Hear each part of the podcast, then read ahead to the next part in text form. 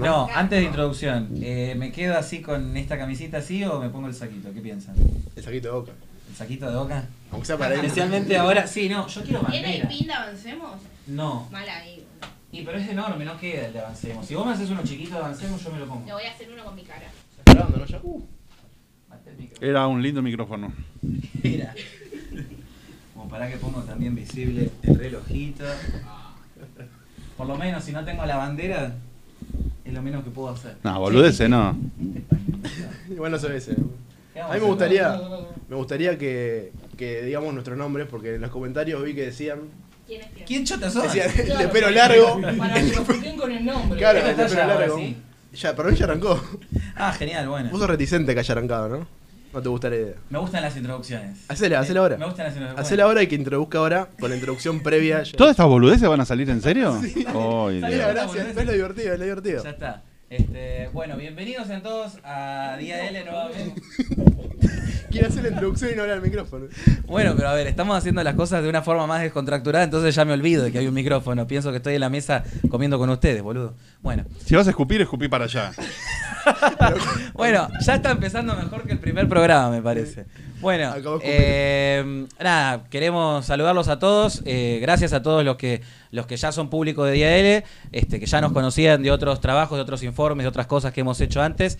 Eh, empezamos esta nueva etapa con Ian Crespi, con Emilio Botini, Agustín Valetti acá que les está, les está hablando, con Alan desde la consola, con Agus Villar y algún fabuloso invitado que tenemos hoy eh, y que lo van a descubrir después y siempre vamos a tener algún tema interesante para, para discutir, para conversar. Así que bueno, este, el empezando... tema- el tema de la semana, Sí. porque yo entraba a Twitter todos los días y lo único que aparecía ahí era Gran Hermano. Pese a que tenemos una cantidad de números muy malos en Argentina, la mitad de los chicos se cagan de hambre, todo el tiempo entraba a Twitter y decía Gran Hermano. Sí. Y en parte el gobierno alimentó esto, ¿no? Porque, bueno, la semana pasada comenzó Gran Hermano, como ya sabrán, ¿vos sabías? ¿No? Si el tema lo propuse yo. Bueno, y entró un participante que se llama Walter Santiago y en un momento, mientras lo estaba filmando las cámaras de la casa, dijo Ah, el alfa. No, me dijiste Walter y yo... el no alfa dijo. Walter Santiago Sí. dijo que Alberto lo conocía hace 35 años Sí. y literalmente dijo, a mí me coimió un montón de veces, lo conozco muy bien Alberto Fernández. Y esto trajo un montón de consecuencias. Bueno, la portavoz Cerruti dedicó prácticamente, creo que entre 20 y 30 tweets para desmentirlo. Eh, no sé cuánto tiempo ella dice que lo hace eh, fácil, rápido, pero bueno, le dedicó por lo menos mm, pensarlo y- Sí. y, y desmentir la situación en el medio de un país con números desastrosos. Eh, y le pidió que pida disculpa tanto el canal como Gran Hermano, Paramount, todos y el participante. Cosa que entra en una colisión ahí con la regla de la casa porque si tiene que salir a pedir disculpas lo van a expulsar del juego. Exactamente. Ahí es donde estaban los muchachos de los colegas de C5N, estaban cagándose de la risa de su propio gobierno, eh, reconocido propio gobierno de lo- todos los que están ahí, cagándose de la risa diciendo el gobierno entonces se está metiendo en las internas del, del gran hermano. O sea, una cosa de no creer. O sea, que tiene que ver con la pregunta que le hizo también otro periodista, no me acuerdo ahora de qué medio, a Cerruti, que le decía, o sea, los chicos se están muriendo de hambre, no hay educación, demás. O sea, ¿les parece que haya que dedicar tiempo a Gran Hermano? Y Cerruti cínica dijo, no, no sé cuánto pensás que te tarda hacer Twitter. A mí, yo hacer un tweet me hace, me tarda cinco minutos, yo qué sé. Este, Y no solo Cerruti, sino que Alberto después también salió a hablar y dijo, a mí me falta respeto quien me lo falte, sea un cuatro de copas Sí. o algo importante, yo voy a responder. No sé, es dedicarle tiempo a algo que no es importante en el medio de un contexto, como decías vos, terrible para la Argentina. Yo creo que es la muestra de un gobierno que se está yendo, que ya no Sí. es nada. ¿Entendés? Entonces, cuando hacen una gran inauguración, inauguran una canilla en una villa, ¿viste? Entonces, es- esto es lo mismo. Se está peleando con nadie porque ya es, es un gobierno intrascendente y que ya prácticamente no existe. Eso es la, demo- la demostración que está buscando a, a ver con, con quién. Es una pelea entre Chihuahua, ¿viste? Esto. Es una joda. Eh, Este no es un presidente y, y lo que sí llama la atención es en manos de quién, de- en manos de quién estamos, ¿viste? sí. Porque ocupándose de eso, Yo como si fuera una cuestión de Estado. También vea lo que dijo Víctor Hugo Morales que decía, no, esto en realidad es un acuerdo entre la Embajada de Estados Unidos y Paramount para desestabilizar un gobierno de corte popular. Y digo, a mí no me cae ninguna duda que este hermano es político, porque hay un libertario, una diputada kirchnerista que hasta hace dos años decía... "Juro por Hay un anarquista, Alberto". hacete cargo. O sea, yo digo, digo, perdón, en este digo. caso, perdón de, lo- de los libertario, el Ah, bueno. chico entró y dijo, soy No, anarquista. tiene varias fotos en Instagram eh, con, creo que tiene una con Milei, una que está así. O sea, es liberal, bueno, libertario anarquista puede ser. Pero anda, anda más, de- anda más este, con la isla, con tu isla favorita. Entre una feminista radical y un señor de 60 años que es de, de derecha, digamos, a favor de Sí. Trump, todo, la derecha internacional. A mí no, no me sorprende que Paramount no se espere esto, pero no creo que sea un arreglo, una conspiración entre el gobierno, eh, perdón, entre Paramount y la Embajada de Estados Unidos para desestabilizar un gobierno. Son los Sí, mismos quiere- delirios a los que nos tienen plata, acostumbrados. Quieren que haya bardo en la casa y la política hoy es bardo y metieron gente que se pueda pelear por política, pero no creo que sea un arreglo con la Embajada de Estados Unidos, claramente. No, es entretenimiento, es un programa que, De vender. que está hecho, claro, para vender un producto. El producto podrá gustar más o menos, podrá ser criticable por donde sea, pero es, es lo que venden. O sea, lo que están vendiendo es eh, internas, peleas, problemas, estereotipos. Es lo que siempre fue el Gran Hermano, no va a cambiar eso. O y sea, Albertonto se sumó. este, Claro, pero se sumó claramente, casa. Yo- lo que casa. no, yo no tengo televisor faltó hace sumarse casi al 10 casting, nada años. Esto muestra que tengo razón, no hay que tener televisor. Ni me había enterado de esto de Gran Hermano hasta que Alberto Bueno, empezó a hablar es que hay muchos Es que lo que dicen dijo eso. Brancatelli. Sí. Digo, nadie se había enterado porque está hablando, son como Brancatelli, mirá. Y salió la vocera. No, este y está salió- buscando que lo- no, Son esa chicana. Dijimos, co- comportate, comportate. Eh, Sí, salió, sí. Bueno, pero salió Brancatelli a decir, Largá eso y empezá a tomar chocolatada, ¿viste? nadie lo conocía el programa este, porque ni siquiera lo habían pasado en Telefe, lo que marcó Brancatelli, lo pasaron por el canal Sí. que graba todo el tiempo en la casa, y la, la que le dio difusión, o los que le dieron difusión fue el gobierno. No, no, no. Es que de No hecho era de- difundido. de- después se le metió Cerruti a contestarle a Brancatelli, o sea, se estaban disparando de todos lados, una interna en el gobierno por Gran Hermano. O sea, es, es no diría que, que es eh, que el gobierno se está rebajando porque no hay no hay un piso más bajo de donde están. Ya estaba en el piso. O sea, en tal caso pueden romper subsuelo, subsuelo hasta llegar a Siempre se puede estar peor. Siempre se puede estar se peor. puede estar peor. O sea, este gobierno no tiene límites y esto esto lo demuestra. Esto lo demuestra porque que el gobierno se esté metiendo en gran hermano, que diga que no importa. O sea, o sea, mañana el verdulero de la esquina dice Alberto Fernández un día me, me, me escupió cuando le estaba comprando algo y va a salir a cruzar al verdulero y va a decir no conozco al verdulero, es un mentiroso, no sé qué. O sea, estamos conscientes de que el presidente es un papanata que está saliendo a decir que se va a cruzar con cualquier persona que lo, lo ose cuestionar a él. No, no, Al final es como se metió en un reality. el- No, pero, pero además hubo algo interesante, porque hace eh, unos días salió, por lo menos yo lo vi hace unos días, a um, Andajasi, cuando le pregunta a Novarecio cómo va a ser recordado Alberto, dijo como Sí. un pelotudo. Y eso no le molestó. O sea, él admite que no coimió, pero que sí es un pelotudo, ¿entendés? Porque lo de pelotudo no lo discutió, ¿entendés? Claro, es y que- después hay otra cosa que sí demuestra lo que- perdón, la pelotudez. diciendo- Sí demuestra Sí. la pelotudez es cuando dice, yo lo que le dejo a mis hijos es la honorabilidad. de todo". Eso no se dice hace 70 años. Sí. ¿Entendés? O sea, tiene un olor a naftalina. Lo único que falta es que lo, lo, lo rete a duelo, ¿entendés? Y para, porque es una boludez, ¿viste? Ya nadie lo dice. Si, alguien aparte- te, si alguien te dice una cosa así, no le das, no le das entidad. Y él buscó darle entidad como para pelearse con alguien. O sea, final- que se pelee con Cristina, o que ponga las bolas sobre la mesa y se pelee con Cristina. Sí, y pero también hay un tema, porque en, en esta, en este, en el medio de todo esto, destaparon el tema de, de Claudio Ferreño, este, que lo mencionan como, eh, como un, la mano derecha de Alberto Fernández y, Alfa salieron, y salieron después eh, en varios portales a mostrar el listado de las, ent- los, los ingresos a, a Olivos en plena pandemia, en los que están muchas veces eh, Ferreño en las, en las reuniones principales este, con Cristina, con, con Guado, con, con Massa, con todo, con toda la cartelera oficial de este gobierno que ha sabido ser solamente un reality, como dijiste vos recién, o sea, una cartelera, una temporada en Mar del Plata. Va a ser recordado como eso, como un, un show de vedetongas que estuvieron todo el tiempo peleándose por el cartel nada más. Y a pesar de decir que son honrados y todo eso, las vacunas que se afanaron, Sí. el vacunatorio VIP, las fiestachas mientras estaba todo el mundo encerrado, este, me parece que no es, o sea, se les- como que se le, a Alberto se le está perdiendo una parte de lo de ser honrado. Exacto. Claro, es honrado nada más cuando le dicen que no lo es. después. no, y lo peor, cómo va a terminar esto es. Dalbón, que es un abogado de Cristina, que también es abogado de Alberto, lo va a demandar al Alfa. Y va a terminar esto, yo me imagino ya, con un episodio especial de Gran Hermano, el Alfa saliendo de la casa en una combi, porque ya ha pasado que un participante de Gran Hermano se va de la casa a declarar por algún ilícito que cometió, y le termina dando más rating a Gran Hermano, o sea, lo que termina pasando al final es eso. Sí. No, no, Es no. que en un punto capaz la productora no le molesta. De hecho, salió Santiago del Moro Cruce diciendo la productora no se tiene que disculpar porque esto es un asunto. Los dichos, los dichos son de los participantes. La productora, esa parte. Totalmente. Este, Conclusión, conclusión- gobiernen y dejen de hacer boludeces. Sí, o sea, porque esos cinco minutos que Cerruti dice que se gastan en hacer un tweet son cinco minutos que no se dedica en pensar por lo menos, idear un poquito cuál va a ser mínimo, mínimo lo que tiene que hacer, que es dar una respuesta humilde, honesta y concreta a los argentinos como vocera de la presidencia. Ese rol inventado que le metieron para que no se ponga a pelotudear con la revolución de las viejas y repartir dildos por todos lados. por Aparte es un lados. tema de respeto, digo. Podés ponerte a ver a hermano, no hay problema que vea a hermano, pero no pongas a tuitearte sobre el hermano. Es una cuestión de... Es ridículo. Pero bueno, Bueno, otro tema con Santo Biasati y Emilio, eh, y Emilio Bottini, en este caso. Eh, Biondini no, por favor.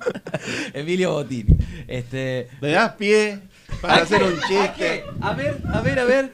sobre los acuerdos de un amigo tuyo en Tucumán?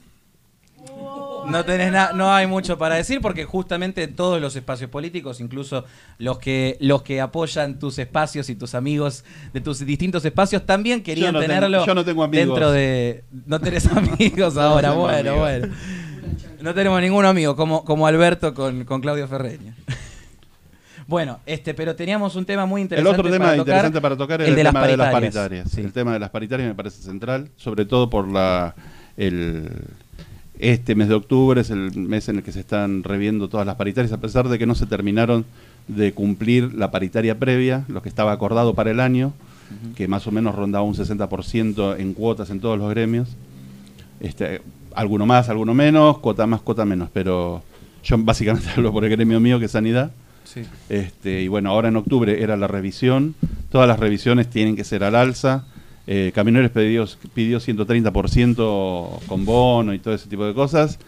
Y salió la, la neo ministra de Trabajo a decir de que eso distorsionaba el tema de la, de la inflación. Entonces, que ahora a los trabajadores nos vengan a cargar el tema de la inflación y no ellos que están emitiendo papelito a lo loco, me pareció que ya era un tema para empezar a tocar y creo que desde el liberalismo lo tenemos que empezar a tocar.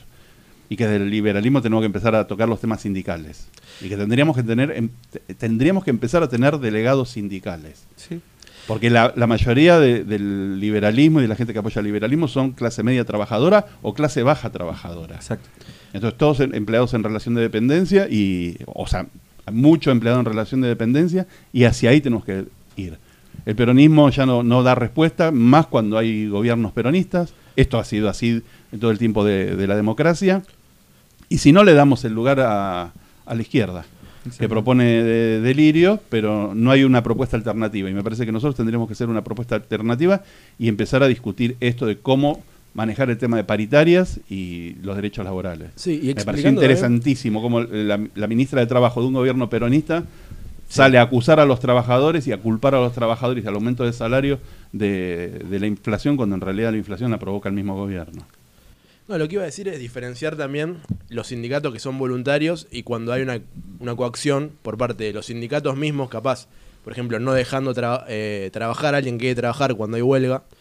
O desde el Estado, por ejemplo, yo estaba investigando la otra vez eh, respecto a este tema de los sindicatos. Y vos cuando eh, trabajás en un lugar que ese rubro tiene un sindicato, el Estado te obliga a tu empleador a bajar el 3%, digamos, a pagar el 3% de tu salario a, al sindicato que haya ganado eh, en ese rubro. Y digo, ahí hay una coacción y deja de ser algo súper valioso, que es la unión entre trabajadores de manera voluntaria, con un mismo objetivo, lo cual le da más poder a ese reclamo. Y es una institución súper valiosa del capitalismo, que es la cooperación social y agruparse con un mismo objetivo. Entonces, está bueno lo que decís vos, Emilio, de que haya sindicalistas liberales, pero si es voluntario y los trabajadores pueden elegir el No, sindicato. no, no, obviamente. Eso eh, está- te- querem- tenemos que ir a un nuevo sindicalista, a un nuevo sindicalismo no, no corporativo, que Claro. es el que hemos venido heredando del, del peronismo. Hay, hay, hay, digamos, hoy en día hay una rama de, de la dirigencia que se quiere hacer llamar nuevo sindicalismo, está por verse, pero creo que también tiene que surgir más de las bases de la gente que no se metió hasta ahora en el sindicalismo. Como siempre, está bueno tener eh, gente que ya está dentro de las estructuras de poder, este, que, intenta generar algo nuevo y plantear algo diferente, pero está bueno también eh, esta frase que, que- surgió en estas, en estas elecciones, no porque la diga eh, Javier Milei, pero me parece una, una frase correcta, digamos, para la situación de Argentina ante una crisis como la del 2021, la crisis que estamos viviendo hoy en día, y pensar en retrospectiva con el 2001, el que se vayan todos, la idea que ahora tiene que surgir es el nos metemos todos, nos metemos para sacar a la, a la clase política vetusta que está enquistada en los distintos sectores, como en este caso en la dirigencia sindical. La dirigencia sindical, este, que esto, esto lo va a terminar acordando de alguna forma, este porcentaje mejor o, peor para los trabajadores, pues lo va a terminar acordando porque tiene que sostener a este gobierno. Entonces también tenemos que revisar esa participación del, sindicalismo en la política nacional. Eh, y eso es algo que tiene que poder plantearse desde, desde los sectores obreros, que los, los, las personas eh, en sus distintas ramas puedan involucrarse de una mejor manera eh, y, llevar, y llevar, digamos, a ver, así como lo sacaron a Moyano de Independiente, si la gente se mete, a los sindicalistas los corren.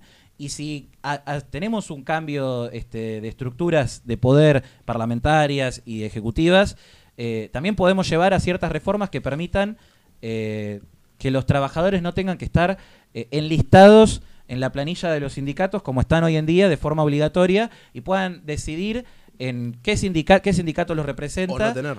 Claro, o no tener sindicato o ver qué sindicato los representa de la mejor Sí, pero es manera. interesante que algo que vos decís que, que la gente tiene que participar. Y la gente tiene que participar, pero la gente participa cuando su- empieza a surgir dirigencia. Sí. Alguien que agarre. Y el problema que tenemos en el liberalismo es que tenemos un liberalismo con una raíz muy elitista. Yo esto lo he propuesto Sí, sí. y te mira como dice, ¿para qué queremos sindicalismo en el liberalismo? Como si fuera el, el liberalismo fuera Es la un base del reducto de- capitalismo. de empresarios ¿Entendés? Y cuando en realidad eh, la, la mayoría del sector al que nosotros nos tendríamos que dirigir es a la clase trabajadora de clase media y clase baja.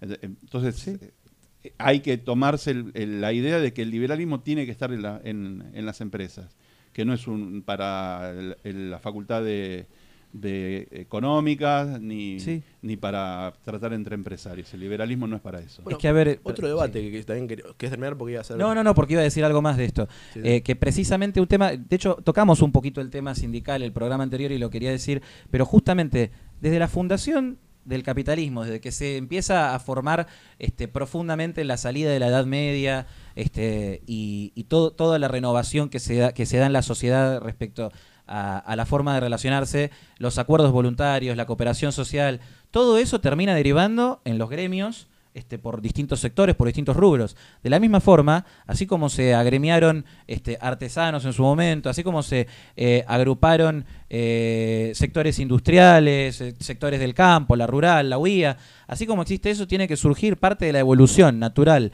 del sistema capitalista, son los sindicatos, porque son otra forma más de hacer a la cooperación social. ¿Te complejiza más el, la, tramada social, la trama social? Sí. Tiene que ser reformado de cómo está en este momento enquistados los dirigentes y hay dirigentes eternos, apoltronados en, en donde están y, y no salen de esa situación nunca más. Sí, este, pero no significa que no tengamos que tener sindicatos que puedan servir para defender a los trabajadores, pero eso lo van a definir los propios trabajadores. Estoy 100% de acuerdo con lo que decís, de que esté la opción, la opción de tenerlo o no. Pero recién, por ejemplo, venía hablando, bueno, con Alan, que es el director de- del, del producto este. Y yo le decía, en mi, De, a él. a él, bueno, en, no lo mi, disminuyamos. en mi rubro, en mi rubro, por ejemplo, yo soy programador. Sí. No hay sindicato. Y digo, también quería brindar este, este debate de. Está bien, está bueno que esté la opción. Pero, ¿no será que es necesario por el- los salarios tan bajos que hay en general en todos los rubros? Digo, hoy vamos a tener otro invitado que es otro rubro que también es moderno, que ahora no voy a spoilearlo, pero digo, hay nuevos rubros y rubros que se ganan muy bien, que capaz no son necesarios que aparezca un sindicato ahí para eh, poder pelear de manera conjunta. Porque ni siquiera está la, la- el, el incentivo de poder pelear un salario más alto o mejores condiciones. Digo, ¿no creen que en algunos rubros, en, el- en el futuro o en un futuro con crecimiento económico, con una situación mejor a nivel país, deja de ser necesario? No es que esté en contra de que se organicen y que puedan hacerlo, sino de decir, ¿va a ser necesario siempre o es una solución para un estadio y un problema del país? Yo creo que es necesario siempre porque lo que uno esté mejor es relativo.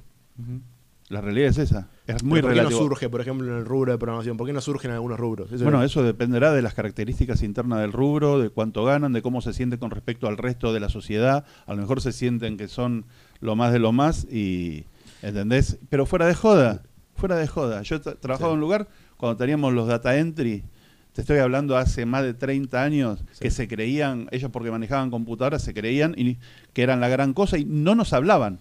Al resto de la empresa éramos ciento y pico, 130 y pico de personas, no nos hablaban. No se juntaban con nosotros, nada. Entonces se creían la gran cosa. A lo mejor se creen eso, son todos individualistas por el tipo de trabajo que realizan, hay que ver.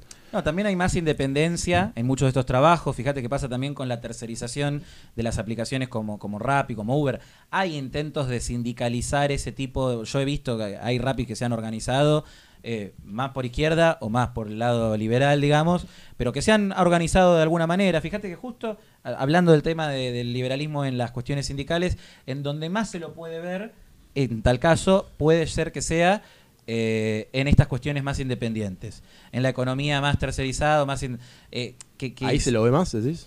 Yo creo que sí, porque ahí es donde se lo ve más en qué sentido. No, la parte liberal, la, parte, decís, la parte liberal, porque vos ahí tenés la posibilidad, pasó, pasa con Rappi. Sí. Hay muchos trabajadores de Rappi que cuando la izquierda estaba eh, peleando para que este, les compliquen más el laburo y los manden a la casa, prácticamente porque no iban a poder trabajar, eh, salieron a protestar también contra, contra digamos, contra la, la propuesta que tenían algunos Rappi este, que se, se dejaban guiar por la, las Bueno, ideas pero de izquierda. Eso La yo creo que ATR, empieza porque ¿no? empieza a haber una nueva forma de trabajo. Nosotros venimos de una historia, y los, los de izquierda que luchan con eso, con la idea de mucha del siglo XIX. El obrero y el patrón, Del el proletariado La y burguesía La y todo. simetría. Y, pero la simetría, pero además esa separación Sí. eh, este, que te convierte o en uno o en otro. Y nosotros vivimos en una sociedad que ya no está esa división tan clara. No.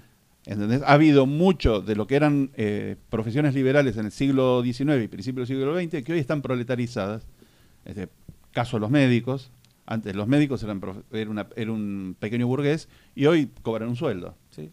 Este, entonces hay, ha, habido, ha ido cambiando la forma, muchos siguen con la historia del siglo XIX, hay mucho de cultura en esto, pero hay que empezar a analizarlo. Lo que yo digo es que sí tenemos que participar.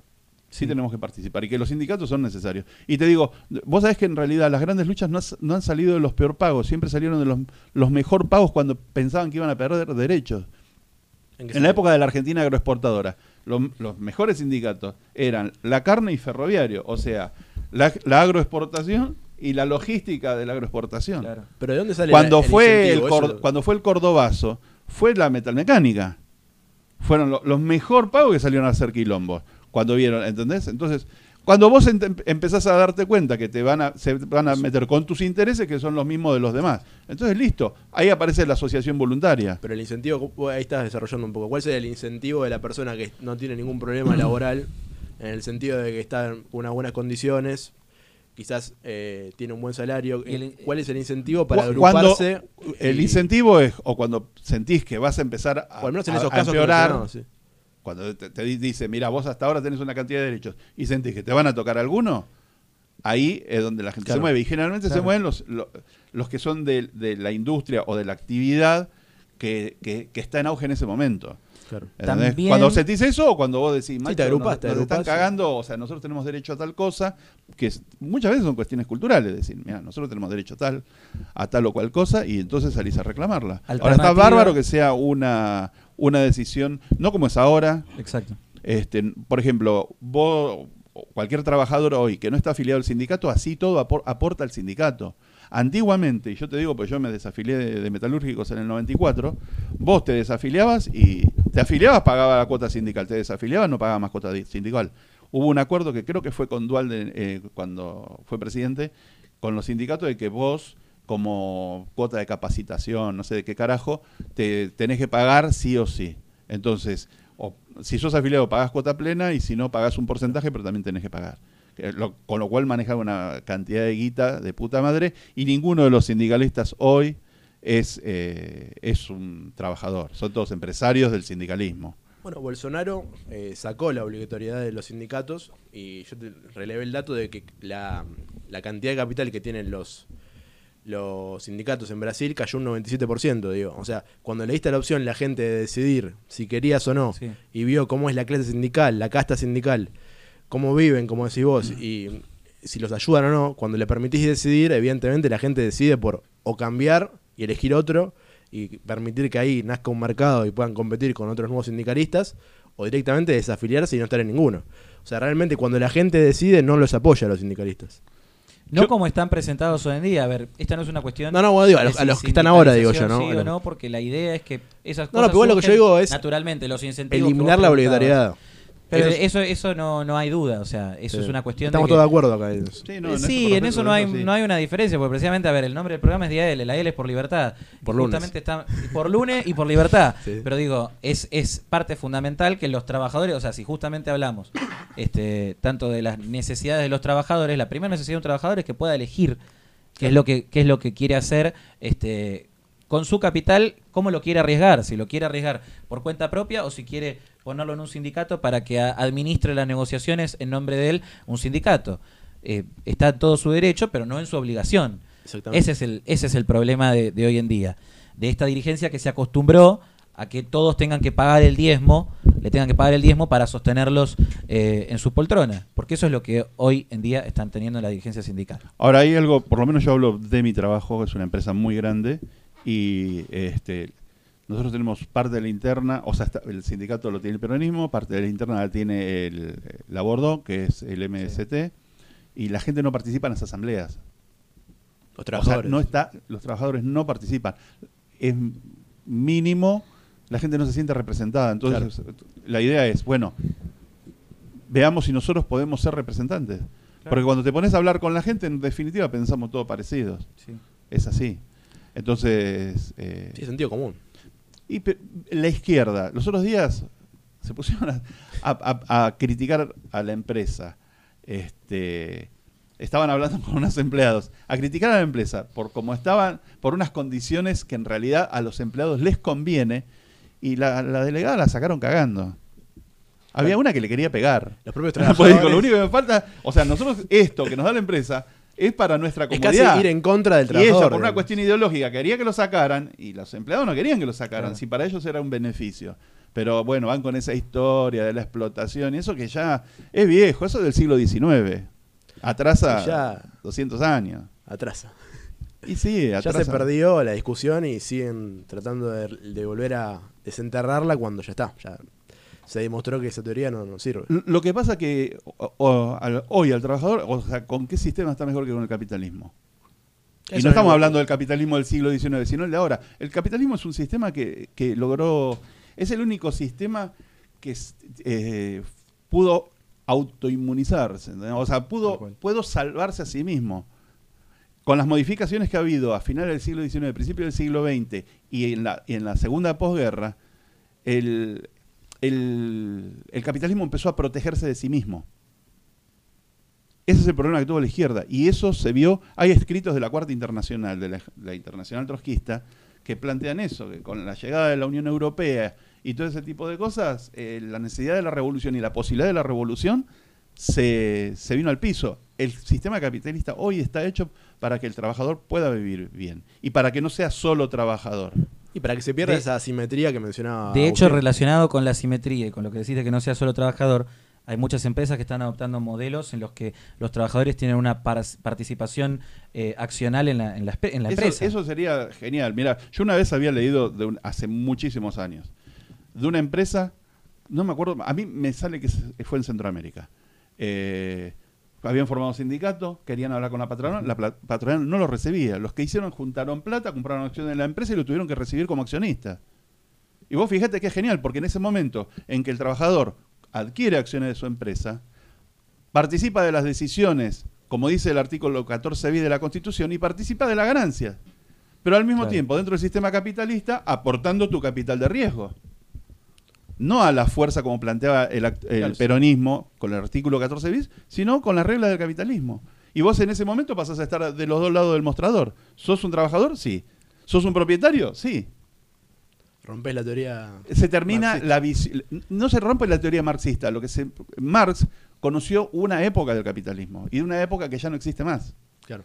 Entonces seguir trabajando, este, analiza- haciendo el mismo análisis cuando cuando el, el sistema cambió es lo que hace que en realidad la izquierda sea totalmente marginal. Hoy capaz Marx no sería marxista. o no seguiría eh, ideologías como la del Partido Obrero, por ejemplo. Sí, hoy o mucho antes, Claro, porque el capitalismo cambió hacia finales del siglo XIX. exactamente.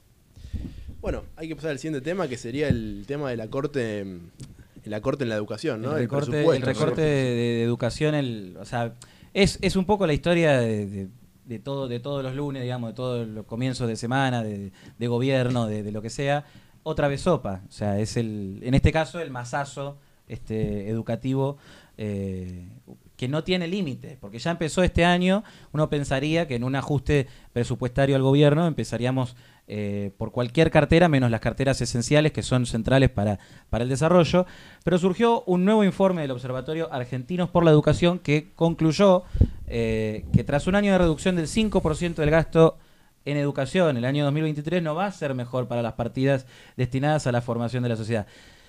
Acá es, una cosa medio clara. Si el presupuesto estornuda, el gasto en educación se enferma. Eh, en este caso va, camino a ser terminal, digamos, en, la cuestión de- del presupuesto y del gasto en educación. Eh, porque los datos que, que ar- que arroja este informe, el presupuesto educativo nacional 2023, de Gabriela Catri y Martín Nistal, del Observatorio Argentinos por la Educación, y Javier Curcio, de Facultad de Ciencias Económicas de la UBA eh, y del CONICET, Educación está entre los seis ministerios que van a tener los mayores ajustes. El proyecto 2023 que se va a votar originalmente da una cifra del 6,8% de ajuste generalizado. Eh, pero si vos ves después la ejecución del gasto nacional, la reducción de fondos del ministerio va a ser en realidad eh, el doble. Va, a llegar hasta, los 16, al- hasta el 16% inclusive. Eh, los mayores ajustes que se vienen, digamos, para pasar toda la parte de pasarles todos el dato primero, los mayores ajustes que se van a, se van a venir son en información y evaluación de la calidad educativa, 50,4%, en gestión y asignación de becas a estudiantes, 35,3%, y en actividades centrales. Todo eso a la baja. O sea, eh, vamos a tener menos, menos plata para, para saber en dónde estamos parados con la educación que, que queremos para, para Quizás nosotros y porque para, no es muy buena. y para el futuro. ¿eh? Quizás porque no es muy buena, no quieren evaluarla. Pero precisamente, o sea, no la quieren, no la quieren evaluar, le están recortando en donde, donde menos les conviene. En eso, después, sorprendente, el gobierno, como decíamos también con la cuestión de el gobierno que acusa a los trabajadores de, de ser, eh, de ser un gasto, de que los trabajadores de repente son un gasto para el, pre- para el presupuesto, también en, en gestión y asignación de becas a estudiantes, o sea, menos oportunidades eh, para los estudiantes a lo largo y a lo ancho del país. Eh, hay, un tema central acá, que es el avance de este gobierno, en todo este gobierno en materia educativa, no, si hablábamos de legado en su momento, el gobierno va a tener una mancha oscura en materia educativa, porque fue el gobierno que cerró las escuelas, fue el gobierno que, que encerró a los estudiantes, a los docentes, fue el gobierno que no permitió este, dar enseñanza, el que quería avanzar contra los que quieran este, tener una mínima formación, digamos, en el contexto de la pandemia, eh, y fue el gobierno eh, que de vuelta a la, presencialidad hace estas cosas, termina ajustando sobre, las cabezas de los que más lo necesitan. Este, porque la educación pública la accedemos todos, pero la acceden principalmente las familias que más lo necesitan, que quieren salir adelante, que quieren este, tener una, una forma de, de- de desa- de desa- de desarrollarse en la vida. Eh, Aparte ellos se jactan de ser un gobierno de corte popular, lo decía Víctor Hugo, digo. sí, Y después te- sacan plata de impuestos y no la usan en lo que ellos dicen que la van a usar. Pues siempre que se habla de presupuesto, yo me pongo a pensar, digo, es hay un problema mí, es creer que uno tiene la- la capacidad como eh, persona que está en el gobierno de saber qué es lo que quieren todos los individuos, saber cuál es la función bienestar de cada individuo, sumarla y maximizarla. Como si eso fuera posible. Digo, para mí el- pensar en un presupuesto, como anarquista lo digo, es un delirio. Porque es pensar que vos sabés todas las funciones de todos los individuos. Me encantó. No es pen- pensar como un anarquista, es un delirio. así No, así no, no, se pero- estructura la frase. Pero digo, ellos creen que saben todo sobre todos. Creen que son Dios, como dice Milei. Y a usted le gusta Milei, va, a él.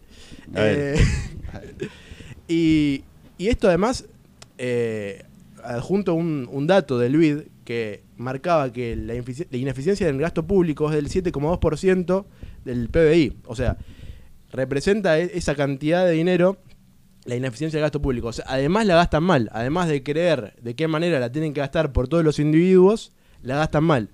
Y además, como decía antes, se jactan de dar algo que después no dan. Entonces es un conjunto de inmoralidades desde mi punto de vista que, que ya eh, es absurda, digamos.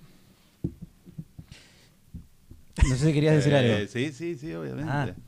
Pero, no, no, a mí lo que me llama la atención y, mm, es el tema del silencio de todas las personas que, si lo hubiera hecho otro gobierno, estarían tirando tonelada de piedra en las plazas. Entonces, eh, ahí también ves la inmoralidad este, y que,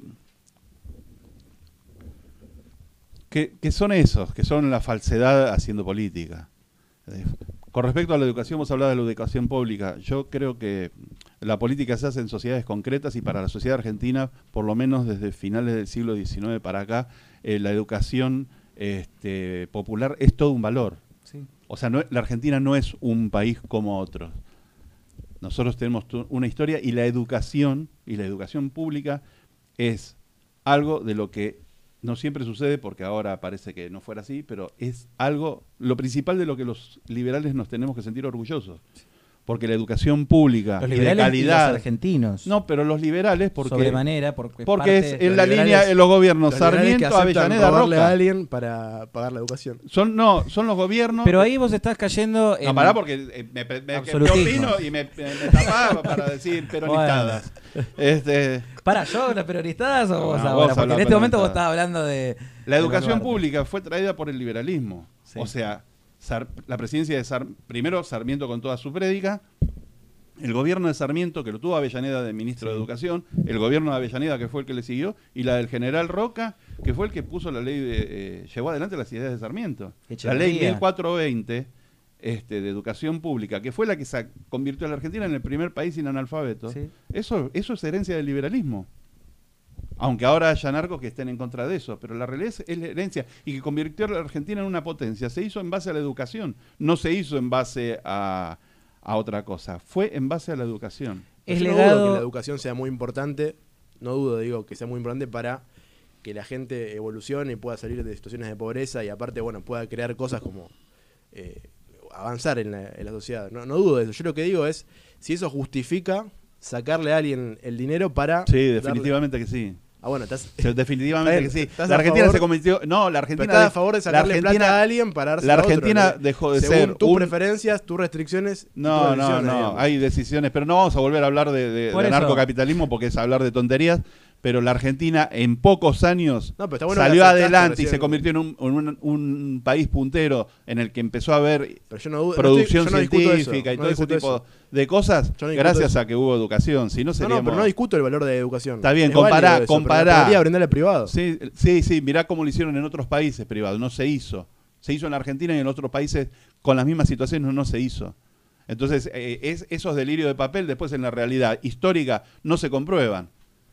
O sea, o- o de- decime, eh, eh, Bolivia es un país eh, grande y rico, en no, ningún tan grande como Argentina. En ningún país. se- Pasó se- en Brasil. Brasil hasta hace pocos años es un país que iba a la cola de la Argentina. Tecnológicamente, o sea, a ver, la industria en ningún aeronáutica... país del mundo se permitió competir la educación como un producto y servicio más.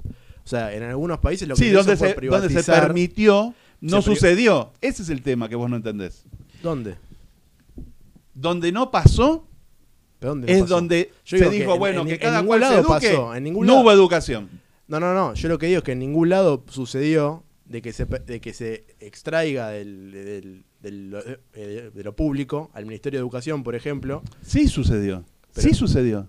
¿Dónde? Esa es la parte que vos no entendés. Por ejemplo, ¿dónde? Nada, pero en, en un montón de lugares. Decime uno. Chile.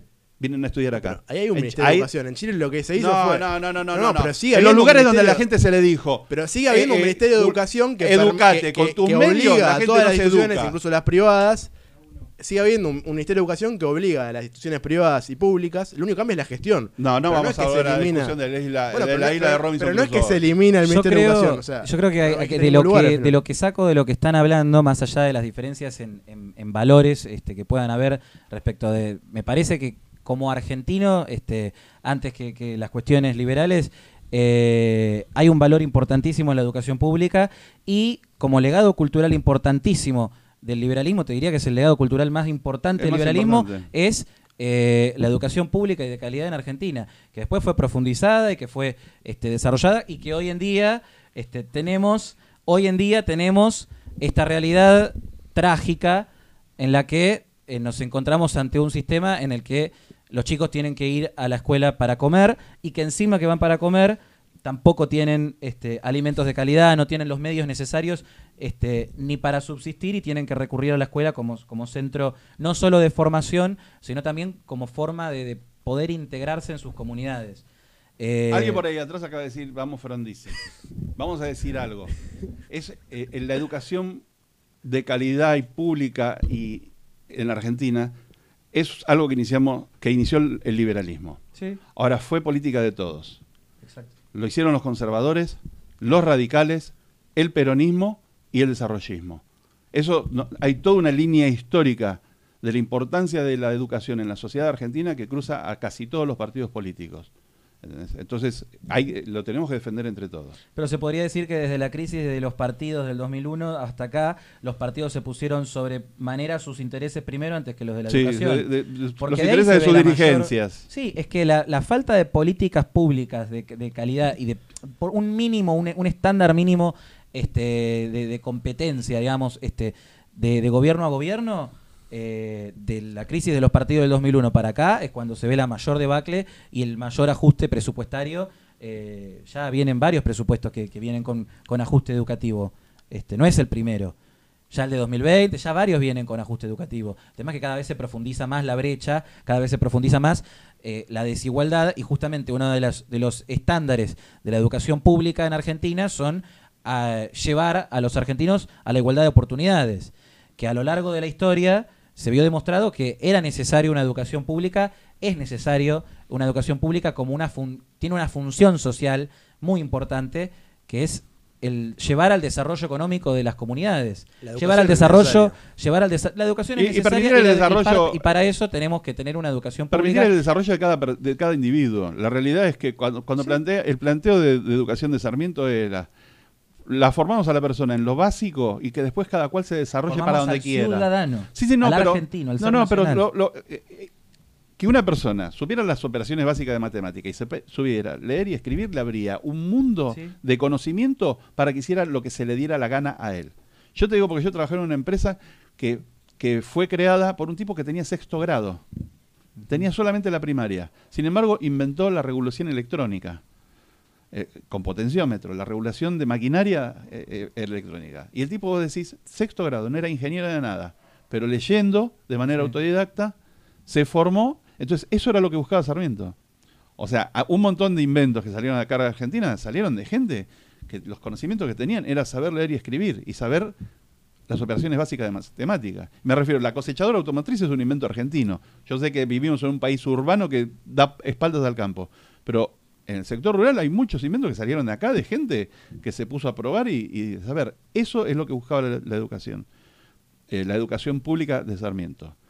Yo creo que después la gratuidad de la universidad que puso el gobierno peronista dio un avance, le dio un ingreso a un montón de gente a la educación superior. Y después con que fue el que creó, si no me equivoco, fue el que creó el CONICET, eh, este, en un país en que genera conocimiento, nos puede decir de que se empezó en el liberalismo, pero ha habido toda una línea que hace que para el argentino, que para la población argentina, la educación sea importante. Pero- Entonces, pero- que este gobierno esté sin reducir sus gastos personales de los políticos y reduciendo lo, lo de la lo- los, los presupuestos educativos es algo que es inaceptable. ¿La educación universitaria también está a favor de que sea gratuita? Sí, totalmente. Están pagando la, Punto. pero están pagando. La política gente se hace que en la sociedades la, la política No, se no, hace en sociedades concretas. no, pero voy a hablar no sobre la sociedad en- concreta, voy a hablar la sociedad concreta. Yo digo, la, la gente que va a la universidad pública es gente de clase media. O sea, el, el pobre que no tiene para comer está pagando con el, con el IVA de la polenta, lo que dicen Mira, todos. la educación pública argentina la tiene una terminar, característica. déjame terminar. Estás pagando que la gente que no tiene para comer, estás pagando la universidad de gente que va en auto.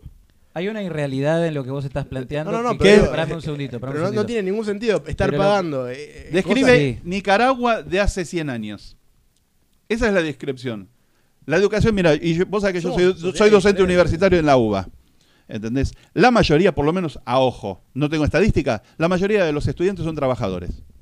Una de las características del estudiante universitario argentino es que es un trabajador, que trabaja y estudia al mismo tiempo. O sea que está aportando para su educación. Además hay una cosa, el estudiante trabaja y paga impuestos. Sus padres pagaron impuestos. Sus abuelos no, pagaron. pero- Es un, Obviamente, obviamente que es, un acuerdo, es un acuerdo social Sí, sí, sí, en el que todos decimos pero que la esto es sigan pagando la esto- gente que no bueno, déjame hablar a mí. pero- Es un acuerdo social en que todos decimos esto es importante para la sociedad, entonces Todos. vamos a por bueno, No, no, bueno, pa- no, no paguemos no los impuestos. todos, Ian, no digas. No paguemos los todos, no impuestos, digas no rompamos todos, las bolas con no los digas todos, impuestos. decí la mayoría. ¿Entendés? Decí la mayoría, ¿Eh? decí la mayoría. Yo voy a la UTN, pero digo, a lo, a lo que voy- Yo voy a la UTN porque me sacan más plata de la que valdría la ITBA con impuestos. Y andate- pero lo que digo yo, o ¿cuál, sea, cuál es tu paraíso sin educación pública? te digo yo, andate a vivir a Estados lo que- Unidos, a ver lo que- qué lo que haces. digo yo es que veo válido ir a la universidad pública y no, no lo veo mal que la aprovechen porque ya le están sacando plata con los impuestos. Como decís vos, le sacaron a los abuelos, a los padres, a ellos plata y encima no la pueden usar, no, es un delirio. Úsenla, ¿Y obviamente. la que la ética usen. dónde? A ver, tu ética dónde la dejas entonces? No, lo que digo No, yo- no, no. ¿Y tu ética? Y pero es como cuando critican a los zurdos porque tienen iPhone, digo, o sea, ya, ya, Bárbaro. ya estuvo. Bárbaro. No, desde, desde Bárbaro. el Bárbaro. punto de vista de- de- del zurdo, el- la plusvalía, No, ya, se- ya no, se la no, extrajeron. no. O sea, ya está, ya se cometió el, el hecho antiético. Bueno, ahora tenemos ya la es- defensa. La Bueno, cuando yo te no tiene ningún sentido, no pasa tiene por la ningún calle sentido y criticar. A ver quién puede Dale defender. chocolatada. Pero critiquen, critiquen cosas criticables. No puedes ir a criticar a, a un zurdo que se compró un iPhone. A lo que voy yo es, no critiques a anarquista que a la universidad pública porque ya le sacaron la plata. O sea, él está en contra, no te en tercera persona pareciera, pero yo estoy en contra. Él. Él quiere la UTN sin pagar impuestos. Ese es el tema. no, de- yo quiero no pagar impuestos y poder pagar mi educación, mi salud y mis servicios. Digo, eh, obli- obligar, obligar a la gente a sacar, a, a- a no ir cuando ya le robaron la plata, también es un delirio. Lo mismo que criticar a alguien que tiene un iPhone por ser izquierda. Nadie, nadie No, hace pero- eso. pero- lo que sí es importante, y con respecto a lo que está pasando en la comunicación, es que los fondos se utilicen para cosas importantes. En el CONICET, lugar maravilloso, ¿entendés? Cuando empezás a ver, hay, han salido realmente investigaciones importantes, gente eh, que, que ha destacado en la ciencia. Ahora, Pero hay- ahora ejemplos. cuando ves, Siempre decís, va a haber ejemplos. hay temática Sí. que vos decís, esta pelotudez no, para esto no puede Pero ir es fondo. subjetivo. Es subjetivo y ahí está lo, lo rico de la libertad. De que cada uno puede re- redireccionar sus ingresos Bárbaro. a donde quiera. Bárbaro. En cambio, en el sistema actual, el Estado te obliga y decide por todos los individuos sumando la función bienestar, No. como te decía antes. O sea, es creer que saben las preferencias y restricciones de cada uno. Y es un delirio eso. No, de hecho, a ver, hay muchas cosas que se pueden este, plantear y discutir sobre el, sobre el sistema educativo. No es que está todo se- No, pero él sellado. acaba de dar en el punto. Escuchá- él cree que algo no sirve lo que te desde diciendo. su subjetividad. Lo que te No, diciendo. desde, la, bueno. desde como lo ve eh, De- el- la, la gran masa de la sociedad. O sea, la sociedad buscar, la- persona. ba- buscar Pero la la- sociedad investigar sobre el sí. Chagas es importante y eso lo sabe cualquiera. Depende de cada uno.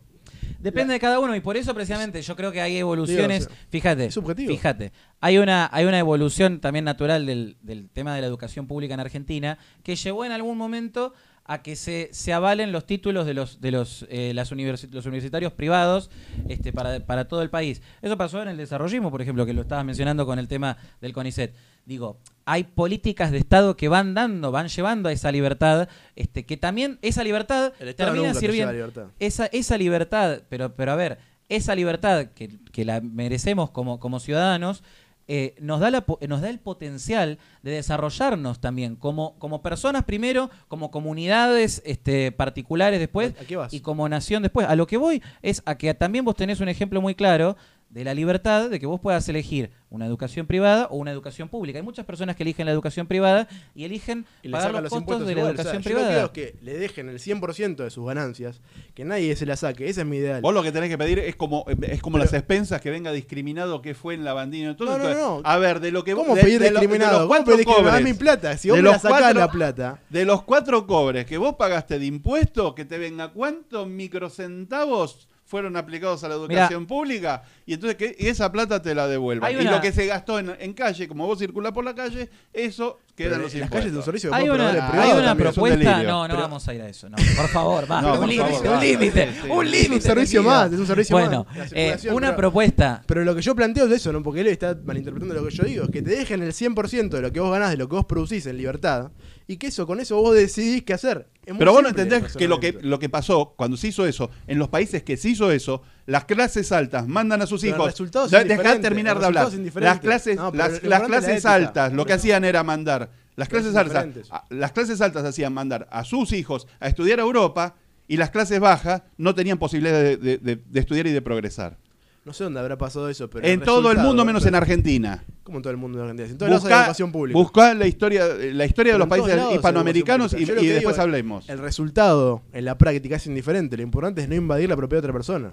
Por eso, Mirá. sí, es un O sea, delirio. es el escuchame. Es delirio respetar la el- ética, sí, la ética de la otra persona, querés- los derechos naturales que surgen de cada individuo. Sí, Vos sí, querés sí. respetar la voluntad de las personas. Hay una propuesta muy interesante que me parece que va a lo que tiene que ver con tener mejor contabilidad, como vos- estabas hablando del tema de que te venga el, el- el cheque de todo de todas las cuentas del Estado.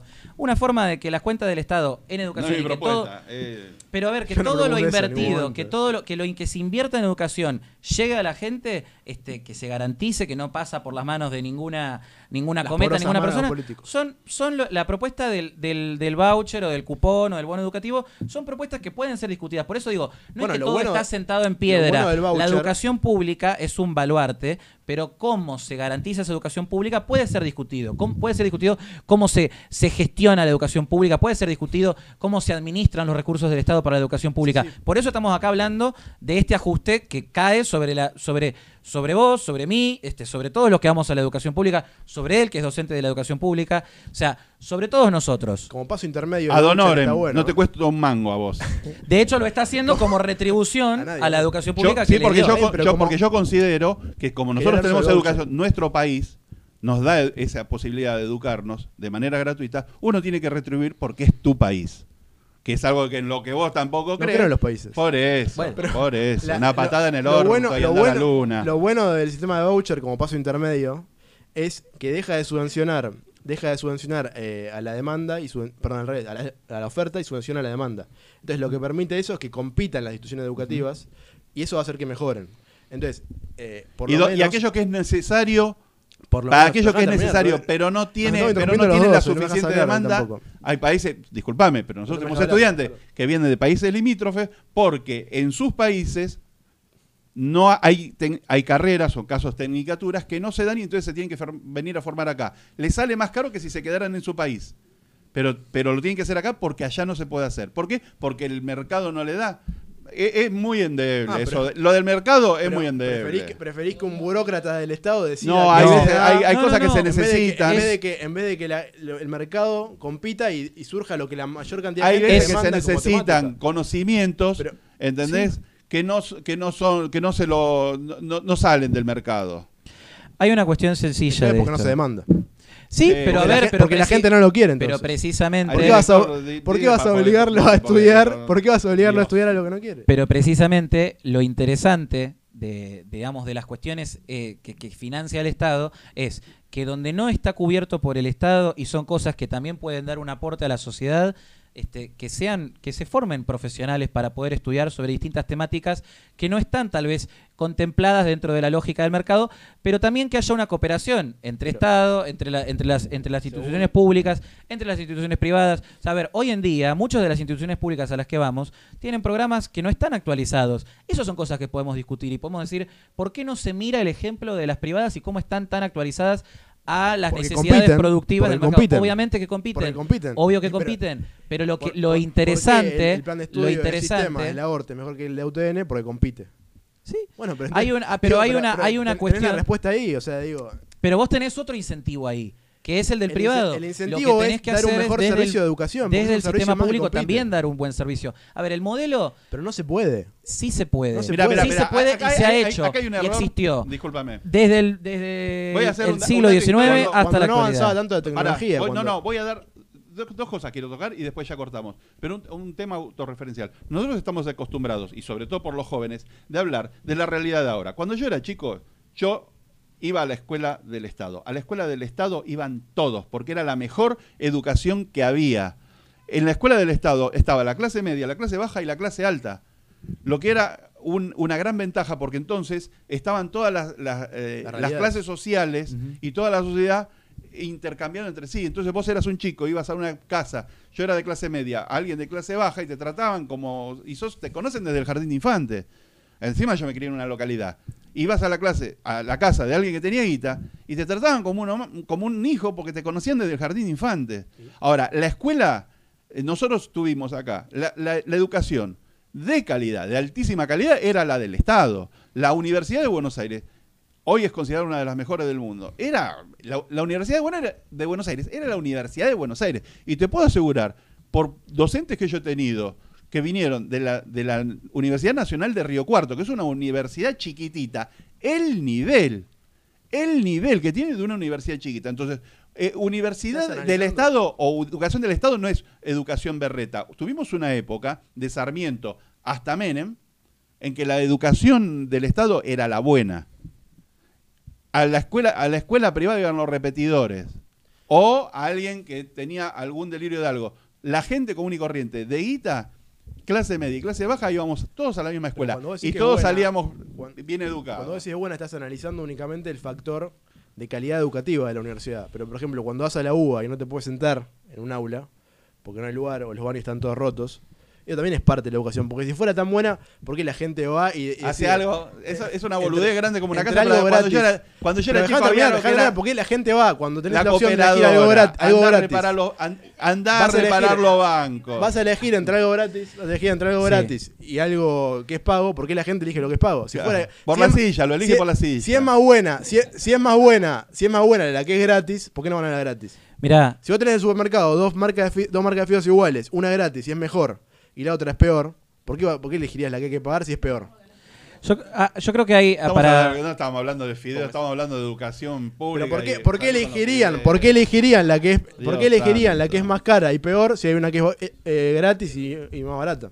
Vos estás comparando a la educación pública con el trigo, el video de trigo candial de, que te dan en el bolsón Es un de producto comida más, del es un Ministerio de Desarrollo más, Social. es un No, servicio no. que flota en el mercado también. Está sí, bien, obviamente, está obviamente bien. que lo No, no, porque caemos en la discusión. Obviamente la que lo comparo, obviamente lo comparo, porque- porque y una un- cosa sí quiero porque- decir, y es, hay algo que según las en las universidades y en la educación pública hay algo. Hay mucho liberal. Yo lo veo en la facultad, hay mucho Sí. liberal, todo el mundo callado la boca. Está lleno.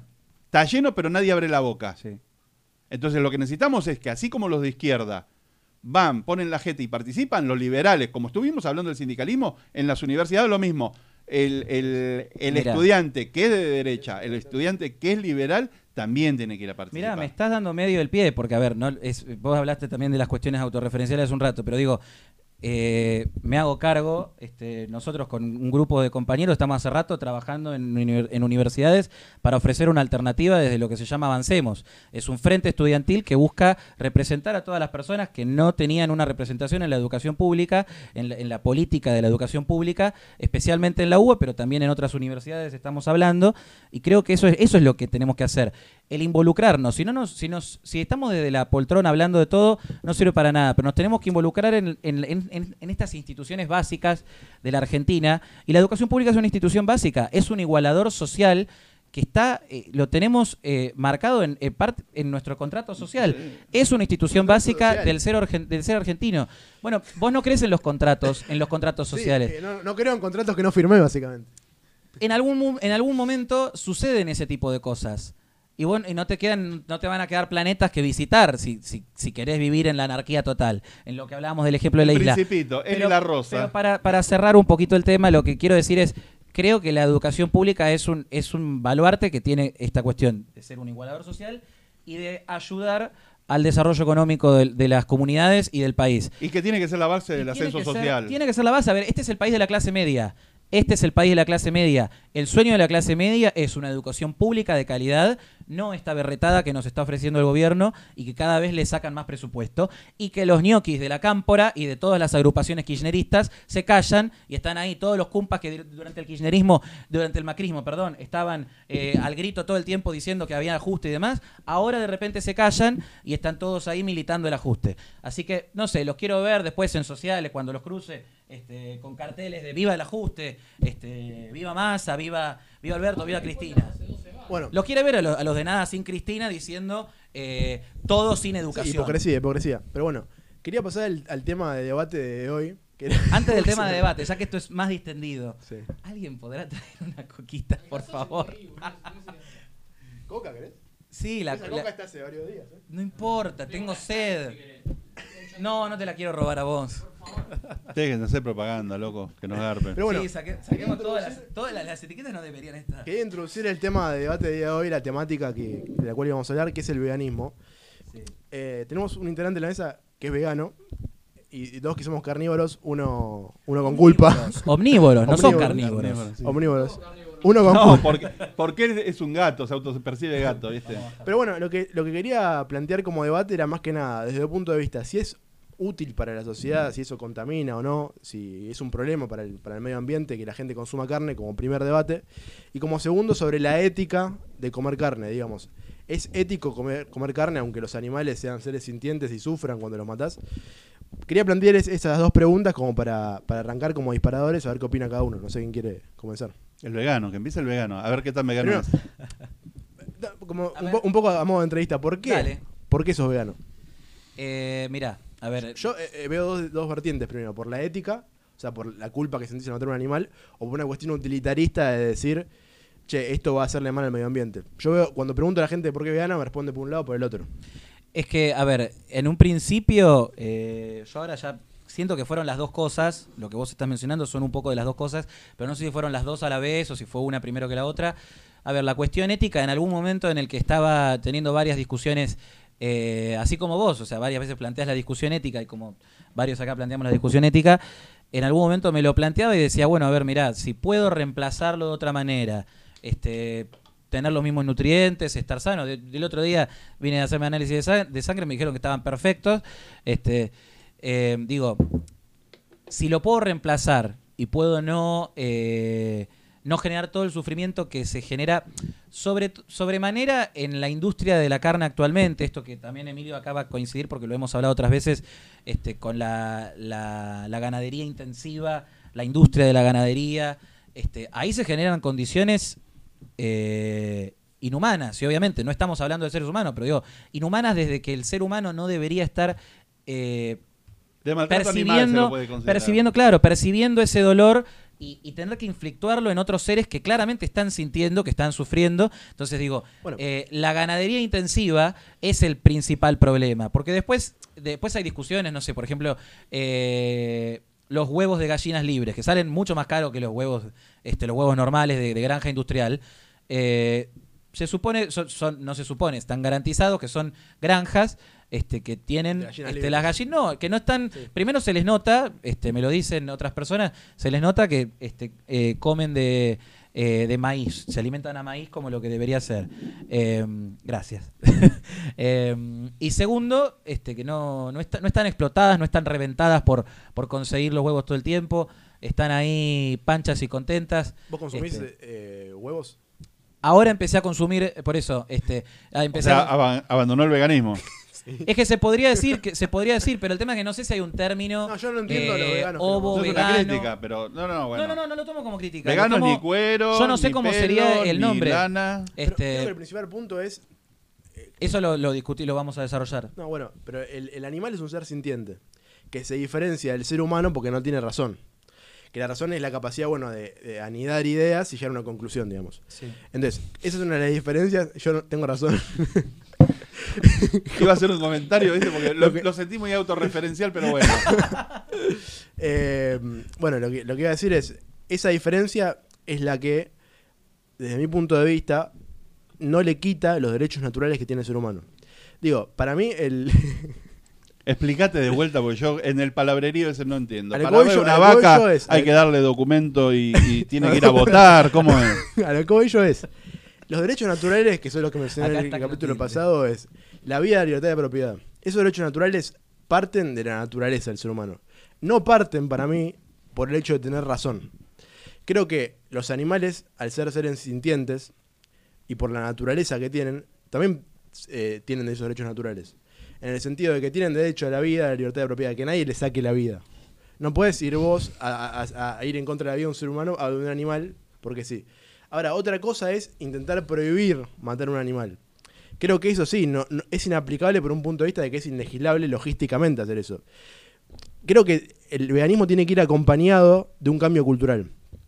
Porque si vos, por ejemplo, planteás una situación donde había esclavos hace, hace, eh, miles de años, eh, ¿Qué y- miles de años? y permitís que... Cientos, nada. no, La- años. el Sí. último país que eliminó la, la esclavitud fue Brasil en años. 1888. Ah, ¿Qué miles de años? Cuando, cuando había esclavos de cientos de años, digo, era muy difícil. No, no. La legal y en Occidente. Esclavos sigue habiendo, ilegalmente. En algunos países de África hay lega- Sí. es legal la esclavitud, ¿eh? Pero de- de- en ese momento plantear eh, hacer eh, la inmoralidad de la esclavitud o hacerlo ilegal también era muy complicado porque la gente estaba es una cuestión cultural digo era, cultural tener un esclavo y hoy es impensado o al menos en, en Occidente y entonces eh, a lo que voy yo es que si vos no lo acompañás con un cambio cultural por más de que creas o no si que tengan esos derechos los animales bueno podés meter preso a alguien que come carne porque es un delirio y porque la No. gente no, eh, no lo permitiría porque la gente Es no atacar piensa al así. consumidor aparte y no.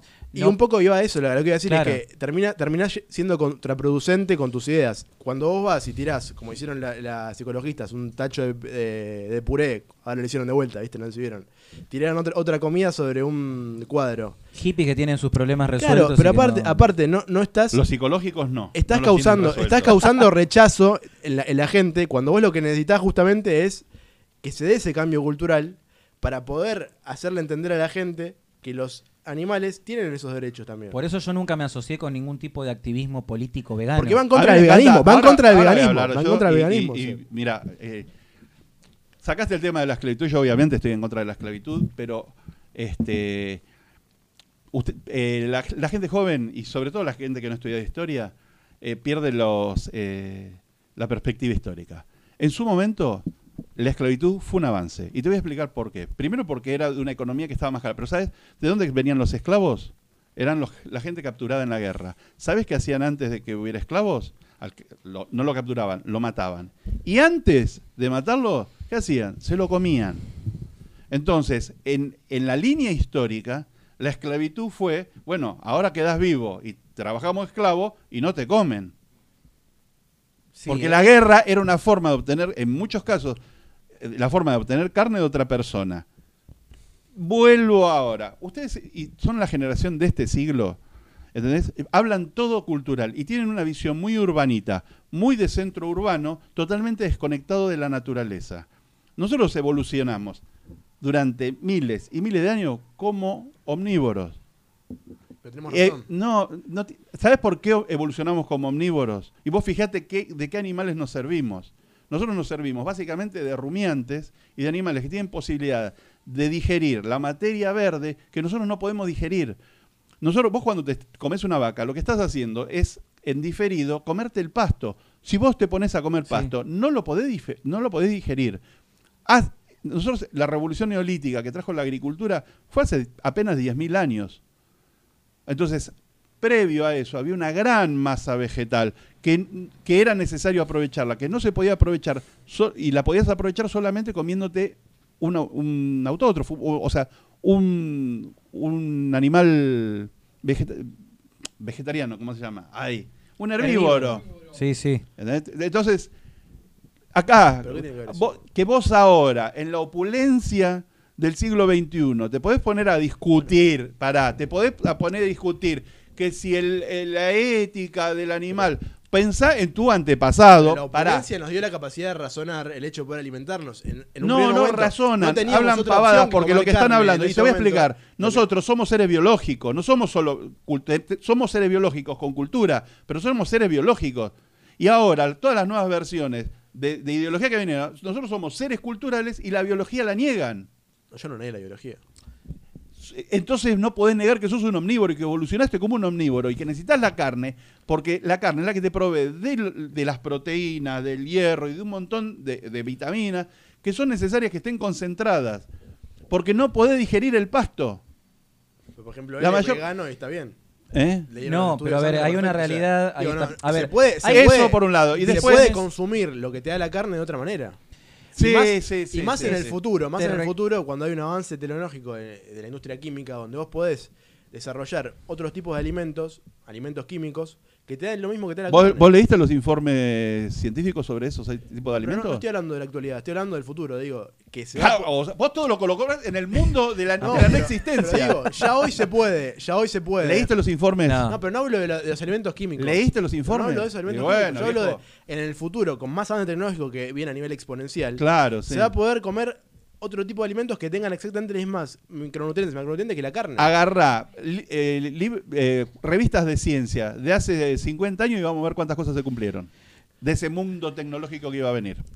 Pero Me- también se puede sin esos alimentos. Yo digo, actualmente digo- vos podés comer, tenemos y- el ejemplo evidente acá, otros alimentos que no sean carne y No, que él no es el ejemplo de nada. Eh, somos 8 mil millones de personas, vamos a hablar de Valetti. Vamos a No, legislar no, en base a Valetti. pa- no, digo, precisamente, se puede, pará. o no que se puede comer Pero me alimentos. parece, me parece que es interesante. A mí me parece, lo más interesante del veganismo es eh, de, cualquier, de, de muchos debates que no tienen tal vez una resolución completa en todas las cosas.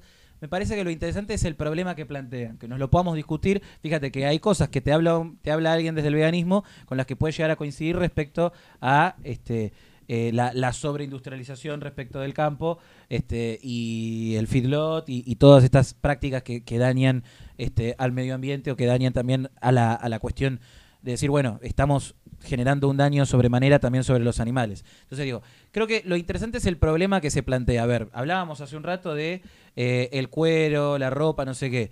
A mí me parece que hay cosas básicas este, que desde, digamos, de una posición...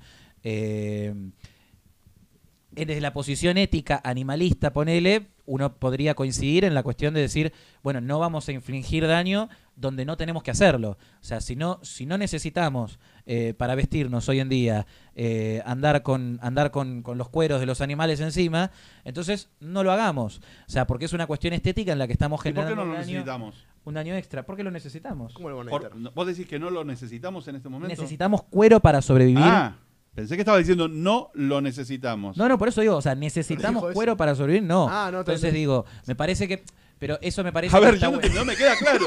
Habla en castellano. ¿Necesitamos cuero o no necesitamos No cuero? se necesita. No se Una necesita. pregunta, dije, ¿necesitamos cuero para sobrevivir? Y la respuesta es no. No necesitamos. O sí, Emilio. No necesitamos cuero para. ¿Necesitamos cuero para sobrevivir? ¿Y con ¿Necesito qué lo- con- con- una campera de cuero. No, para no, pasar no, no. el invierno? ¿Eh? ¿Y con, y con qué lo reemplazás? Hay materiales químicos mucho más resistentes. Eso, ahí me gustó. ¿Con qué lo reemplazás? Hay distintas alternativas. Petróleo. ¿No llorás por los pingüinos empetrolados? Pero escúchame, pero hay distintas. No, no, no, no, no, no, no. El calentamiento global lo está generando el petróleo, no la ganadería. Hay participación La de toda la agricultura, industria económica en general. Eh, de las actividades económicas Pero igual eso no justifica la de- del ser humano más amigable con el medio ambiente es la ganadería. Lean lo que está haciendo la Alianza del Pastizal. Trabaja en los cuatro países, Argentina, Uruguay, Brasil y Paraguay. Protegiendo, haciendo ganadería en pastizales naturales en los que se protege el, el ambiente para las especies silvestres.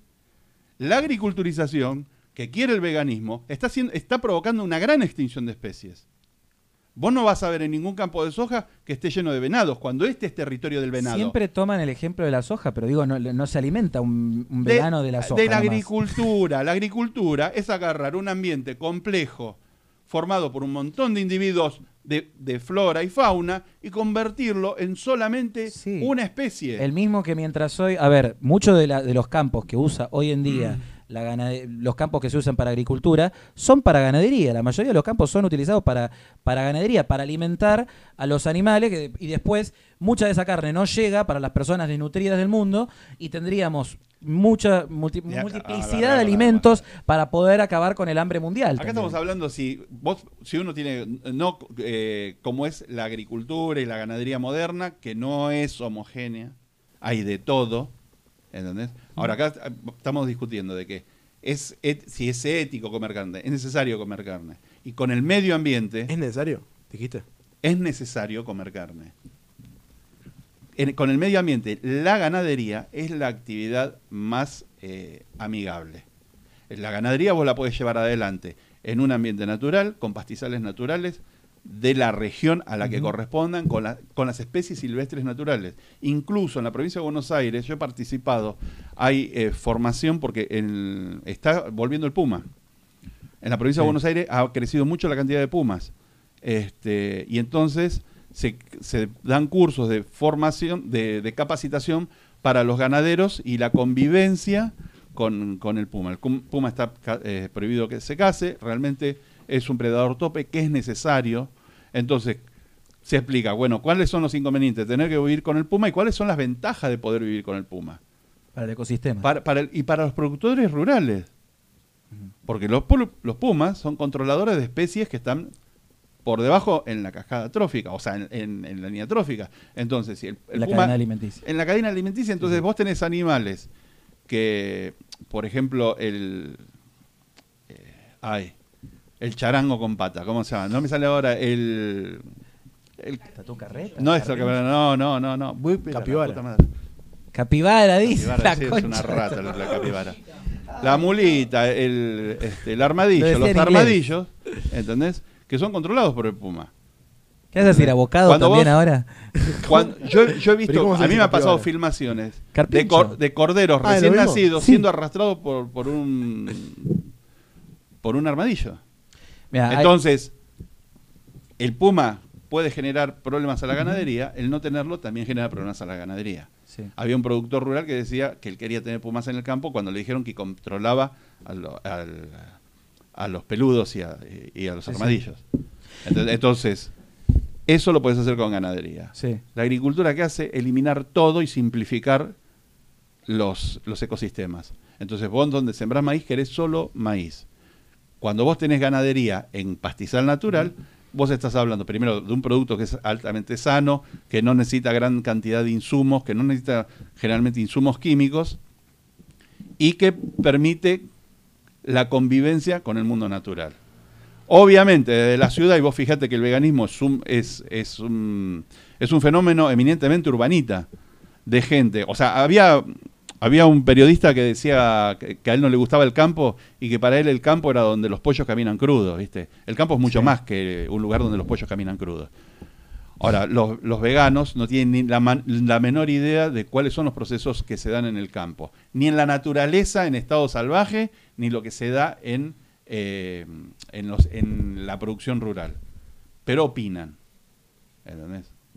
Por ejemplo, tenés un montón de gente opinando sobre el metano. El metano que genera la ganadería no genera ningún problema, porque es parte del ciclo de los gases. El, el Hay muchos estudios que dicen lo contrario. No, no, está bueno siempre- analizar siempre hay los estudios de los estudios. lados, Por eso, de los ese lados. es el No. tema. Mira, te hago una salvedad sobre esto, porque yo digo, yo en general... Esos este, estudios son estudios dirigidos y te voy a explicar lo siguiente. escuchame antes de seguir hablando de eso, porque digo, a mí me parece interesante este, la- el debate que se da acá, porque justamente les puedo aportar la cuestión del veganismo. Pero yo, por ejemplo, no me considero un talibán del veganismo. Gracias por seguir corriéndolo Sí, para que no, para que no haya un peligro. No, yo confío que no va a pasar nada, pero mejor, mejor. Bueno, este, yo no me considero un talibán del veganismo, no, no, o sea, no me, no me interesa este, servir de eso. Si un día queremos traer un talibán, tenemos para traer a Troche y Moche No. que tengan ganas de hablar. Eh, sí tengo este, ciertas cosas que, que- que en su momento he estudiado sobre el veganismo o que me han interesado sobre el veganismo. Estoy dispuesto a, que sean cuestionadas. De hecho, siempre lo que, lo que, una de las cosas que más me interesa hablar con vos siempre fue tu conocimiento por tu estudio de la cuestión ambiental y de la cuestión este, del veganismo. Me parece que está bueno ser que sea contrastado lo que vos decís y que lo, lo que yo digo, que después nos vayamos a nuestras casas y que las personas que están viendo esto también vayan a sus casas, escuchen distintas opiniones y vayan y busquen los informes de un lado y del otro. Que vayan y busquen eh, cómo el veganismo eh, puede estar destruyendo los ecosistemas y busquen cómo el veganismo en realidad está ayudando a los ecosistemas o en realidad el, el omnivorismo lo, está matando, digamos, la industrialización sobremanera de la ganadería lo está matando. Y ahí podemos tener unas discusiones, porque lo interesante de esta mesa es que se generen discusiones en las casas después. Que no sea una discusión solo acá. A lo concreto de los estudios, vamos. A lo contrario de los estudios, sí. Este, vos estabas por hablar de, de eso. No, yo lo que- porque dijiste hay estudios Que que, están dicen, bueno, dirigidos, yo te voy a explicar. Cuando vos haces eh, estudios que hablan sobre el problema que genera el metano del ganado, ¿qué dicen? El ganado genera tal volumen de metano, que es verdad, entonces ¿qué hay que hacer? Eliminar el ganado. Nunca se preguntan de dónde viene ese metano. Entonces, hoy, hablar de metano, este, sin hacer la diferencia de la procedencia, es una antigüedad. Hoy se divide en biometano, el metano que se produce no solamente por el ganado, sino por la actividad este, biológica, Perdón. ¿Qué te pasa? y el metano eh, fósil. Cuando vos abrís la, eh, en tu casa, abrís el, prendés el calefón, abrís el coso, de ahí está saliendo metano. El gas natural es entre 75 y 95% metano. Cuando vos abrís eh, una garrafa, ponés a funcionar una garrafa, ahí lo que tenés es butano y propano, básicamente butano. ¿Entendés? El problema que estamos teniendo no es el metano, que es parte de un ciclo, porque el metano sale del animal. El animal, es, es- entre las cosas, los gases que suelta, es metano y dióxido de carbono. El metano se convierte en dióxido de carbono. El dióxido de carbono, por medio de la fotosíntesis, se incorpora a las plantas. Las plantas son consumidas por los animales y el metano vuelve a ser, o sea, ese carbono vuelve a salir en forma de dióxido de carbono. Bancamos un segundo porque es complejo. Igual yo no y metano. nada. Entonces, eso es un ciclo. Si vos tenés 200 vacas, comen pasto que se produjo en todo ese proceso. ¿Entendés?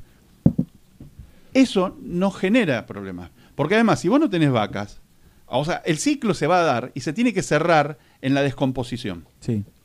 Porque para que vuelva a haber, para que las plantas puedan fotosintetizar, absorbiendo dióxido de carbono, necesitas que el dióxido de carbono se produzca. Y eso aparte lo hace el ganado. Si vos sacás el ganado, eso lo tiene que hacer un animal salvaje. Un ñu, un búfalo, lo que sea, una cebra. Si, no lo, si vos sacás el ganado doméstico y sacás el ganado salvaje para que no se produzca ese metano, van a pasar dos cosas. En zonas húmedas, eso se va a convertir en, se va, en- va a cumplir, el vegetal va a cumplir su ciclo de vida, se va a pudrir, ¿entendés? Y va a despedir el metano por medio, por el trabajo que hacen los microorganismos. No nos podemos olvidar, el metano es el, pan- el gas de pantano. Y si en lugares secos, ¿qué va a hacer? Esa materia verde se va a convertir en materia seca, que es combustible, se va a prender fuego y se va a convertir en dióxido de carbono. Porque el ciclo se va a cumplir por medio del ganado doméstico, del gana- de animales salvajes, de la pudrición o del fuego, el ciclo se tiene que cerrar. El problema que estamos teniendo con los gases de efecto invernadero es que la naturaleza se tomó millones de años de mandar un montón de carbono bajo tierra en forma de carbón de piedra, de petróleo y de gas natural y que nosotros llevamos 200 años todo eso sacándolo y poniéndolo de vuelta en la atmósfera y le echamos la culpa a las vacas. La gente no le echa la culpa al avión, le echa la culpa a la vaca. Más o menos el 50% de los gases de efecto invernadero se producen de la industria del cemento que es, utiliza grandes cantidades de, de recursos fósiles. Pero como es urbano, nadie habla de eso. No, el problema es la vaca. Cuando la vaca no genera problema. No, No, hay un problema no, muy grave. menos que el resto. Pero lo que, lo que yo creo que lo que se plantea. genera porque es parte de un No, ciclo. no digo que esté de acuerdo o no, pero lo que se plantea me parece es. Lo de las vacas es evitable. Lo otro no. ¿Qué es evitable? No comerlas. O sea, vos podés no comer vacas, pero no podés no viajar en avión. Eh, el- digo- ¿Vos sabés de cua- desde No, cuándo? no- no a ver, tenemos 300.000 No digo que sea imposición, 300.000 eh. años de existencia pero y la- el digo vuelo de sea- aviación es, es de la Segunda Guerra. No, no, no digo que sea Vos mi sabés opinión, que- digo vos sabés opinión, digo que, digo que es lo que se plantea del lado del veganismo. Pero vos fíjate cómo lo ves de la vida moderna, que para vos eh, vi- viajar en avión es algo que se da como un hecho, cuando en realidad es un hecho de la segunda posguerra. No, ¿Vos sabés cómo aparece la... hoy no, yo- no, pero eh, esto es una locura. Al día o de sea, hoy, digo. llevamos mi- miles de Digo, años comiendo de carne y 20 años an- viajando en avión y a vos eso- te parece que viajar en avión Eso no, le da, es- eso no le da validez o invalidez. Yo lo Sí, que digo que, es, viable no comer carne. Hoy en día no viajar en avión con las com- intercomunicaciones que hay, Claro, un mundo tan, globalizado. No sé cómo hace la gente para vivir sin viajar en avión. No me lo explico. un- en un mundo tan globalizado es, Falta- mucho más, es mucho más inviable no viajar en avión que no comer carne, me parece. En un mundo globalizado con la En un mundo globalizado, ahí saliste con la globalización. ¿Cuándo empieza la globalización? No, yo digo globalizado de las La globalización empieza en mundo, pero ¿qué tiene que ver 1492 con la llegada de Colón a América. Se hizo es- sin, no más que sin aviones y sin combustibles fósiles. Los viajes en avión son muy necesarios hoy en día, ¿no lo ves Sí, necesario? sí, son, sí, no, ¿No lo ves sabes. Sí, necesario? sí, sí, ¿No lo ves no necesario? sabes. ¿Vos conocés la historia de eso? Pero no lo ves necesario hoy, digo, hoy, no en la historia. Lo- eh, podemos hoy. En perfectamente día- de los viajes en avión. Gastás más, No, o- bueno. a ver, podés reducir este el viaje Es en un avión delirio, y un tenés un... No es un delirio. Lo que pasa es que vos lo- eh, es la visión del urbanita. Esa es la visión del urbanita. Tu medio y en el que vos entendés es la ciudad. Entonces vos entendés desde la ciudad. No, yo digo que es mucho más viable no comer carne que no viajar en avión. Si me vas a elegir a mí no comer más carne, no viajar en avión. No pues, sé, yo vivo, yo sigo comiendo carne y avión viajé dos veces en toda mi vida. Bueno, y pero yo digo- sigo vivo, tengo casi pero, 56 pero- años. pero vos no sos un- una persona ¿Eh? que, que requiere viajar en avión, ni yo. Digo que hay personas que requieren viajar en avión y que es muy importante para ellos. O Pero sea, vos hablás como si fuera imposible. es un privilegio, no, no es un privilegio viajar en avión. Bueno, pero pará, pero vos estás hablando de la gente que Sí. lo necesita porque no sé, porque tiene que hacer una, una conferencia global sobre es el un clima. O sea, Greta. Thunberg tiene derecho, tiene más derecho este, a, a- a- a vivir porque tiene No, que viajar en lo que avión. planteo, no digo que, no digo que sea un derecho. Tus bisabuelos no conocieron el avión. Dejá de que no tiene, no tiene sentido lo que estás Sí diciendo. te Lo que tiene sentido. es- Vos estás hablando es- desde la... No, pero no digo que sea debido a muerte viajar en avión. Lo que yo digo es mucho más viable viable y mucho más fácil dejar de comer carne que dejar de comer avión en un mundo tan globalizado. Es que lo que no entendiste necesidad- cuando yo expliqué el, el ciclo de los gases, el proceso del metano se va a producir igual aunque vos no comas carne. No, si la humanidad deja de comer carne, Es otro debate que yo no. no- el problema, no- a ver, lo que yo te estoy diciendo, a ver si entendés. Es otro debate ese. no, yo, yo lo que entiendo es. Bueno, pero si no lo conoces, escuchá. partiendo, partiendo del de la premisa de que comer carne genera ese efecto invernadero que vos decís que no, lo que yo digo. no lo genera. Bueno, pero digo, suponen- suponiendo que lo genera. Pero si no lo genera no lo supongamos que sí. No, bueno, pero digo desde el punto de vista de los veganos, suponiendo eso que. Los veganos lo que como- tienen que hacer es como- agarrar los libros y empezar a leer. como- como dice leer Valetti, química y hay- menos hay- ideología. Hay estudios de ambos lados. Y probablemente va a haber estudios, que validen. bueno, lee los estudios y vas a ver. Probablemente hay Yo siempre lo explico de la siguiente manera. En ese caso, digo, partiendo de la gente que cree en esos estudios que validan esa teoría, va a ser mucho más viable para ellos plantear una sociedad en la cual no se coma carne que plantear una sociedad en la cual no se viaje en avión. A Ese, es mi argumento. Bueno, es, es una locura. Y yo, yo siempre lo explico de la siguiente manera. Uno a veces en las en ferreterías que venden maquinaria o en exposiciones, vas a ver un barril de 200 litros lleno de agua con una bomba. Y la bomba succiona agua y la vuelca al, al barril. Porque lo que muestran es la acción de la bomba. Si vos separás en dos procesos, vas a decir, calculás la cantidad de agua que está saliendo por minuto y vas a ver en cuánto tiempo el barril se queda vacío. Si vos calculás el tiempo de agua que ingresa al barril, vas a decir en cuánto tiempo el barril rebalsa. Y el barril no rebalsa ni se vacía, porque es un ciclo. Si vos a las dos partes que componen el ciclo las divisís y las analizás por separado, sin tener en consideración la otra parte, error, sí. llegás a un error. No, no, está Entonces cuando dicen, la vaca... Déjame terminar. Cuando dicen, la vaca produce metano, bárbaro. Te estás perdiendo la parte en el que la vaca come pasto, que es la que está incorporando el dióxido de carbono en el que se convirtió el metano. Es muy válido tu argumento y probablemente lo comparte todo, pero lo que voy es, es planteando el supuesto. Y con respecto a tu desesperación por volar en avión, te voy a explicar una cosa. No, no, en mía, los no, viajes en avión, Yo no creo que discúlpame, los viajes masivos en avión empiezan después de la Segunda Guerra Mundial por el sobrante de aviones, sobre todo de C-3, que todavía hay volando. El DC-3 es un modelo de año 1933. Se fabricaron en masa en el año 40 y todavía vuelan. Existe la aviación comercial porque existió la Segunda Guerra Mundial, que dejó esos excedentes de máquina. Bueno, bueno. ¿Entendés? Pero no- Eh, eh, todos los todos los miles de años anteriores, la humanidad sobrevivió y prosperó y No digo avanzó no sin avión, no digo sin viajar en avión y no le pasó nada. Yo nunca dije eso, pero para dejar bien en claro, no digo que no se pueda vivir sin avión. Yo lo que digo es que es mucho más viable una sociedad que no coma carne a una sociedad que no tenga viajes en Mira, avión mira, hoy en día. mira hasta, hasta Hoy qué día, punto es viable que digo. vos podés analizar las pobla- eh, poblaciones Pero antiguas. digo vas a- hoy en pará. día, pero digo hoy en día, dejá de llevarlo al pasado porque hoy tenemos hoy en día la viabilidad de una situación u otra hoy en día. No, no, no. Es que vos eh, partís yo- de un mundo te- totalmente eso, artificial, que hacer Ni un siquiera es el análisis- eje de debate lo que estamos debatiendo un ahora. análisis pero- natural de un análisis de, y de una situación artificial. Vos fi- fijate y pensá en la historia. Vos tenías tres Pero formas de obtener carne antiguamente. Y lo vas a ver en sociedades antiguas. Está bien, está bien, pero- Los, pact- los, los pueblos pastores, los cazadores y los caníbales. En los lugares donde no había ganadería y no había suficientemente cantidad de piezas de caza, cazaban gente y se la comían. El ser humano sabe que necesita carne porque te aporta todas las proteínas, los aminoácidos que necesitamos para desarrollar el cuerpo. Después que si Valetti todavía vive, vamos a ver, a lo mejor no sabemos. Bueno, Este, Hay algunos que sí, pero generalmente se recomienda tener mucho cuidado con la alimentación de la gente. Hace siglos no tenían nutricionistas. Instintivamente evolucionamos como, como omnívoros, se sabía la necesidad de la carne. Y cuando no conseguías un animal de casa, no era ganadero, te comías otra persona. Pero la carne era necesaria. Lo que aporta. No, quiero hacer un último comentario. Hoy, todas las teorías nuevas que están saliendo niegan la biología. Niegan que somos seres biológicos, con cultura, pero no somos seres culturales. Nosotros no comemos carne por una cuestión cultural, comemos carne por una cuestión biológica. Entonces, volvamos a reconocer que somos parte de, la naturaleza, ¿entendés? Y no somos Robocop.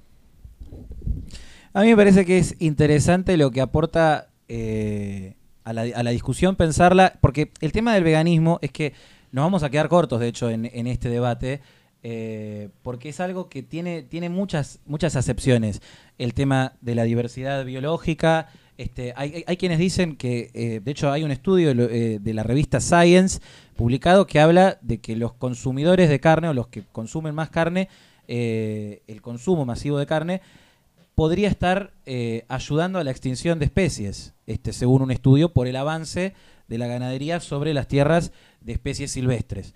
Entonces ahí también hay una discusión, y todas las discusiones estas son válidas, pero porque a ver, una discusión es si la carne eh, Una es éticamente, ética y otra cosa aparte si es necesaria de- o no es necesaria, si hace bien al medio ambiente o no hace sí, bien sí. al medio ambiente. Si es ético Eh, comerla o no. Si es ético comerla o no comerla. O sea, es una discusión que tiene muchas, muchas ramas. De estos estudios, por ejemplo, que los que puedo aportar yo, los voy a, los voy a poner en, los comentarios del, del video. Si vos tenés estudios también que, que avalen varias de las cosas que planteaste, está bueno que después los aportes para que esto sirva como disparador.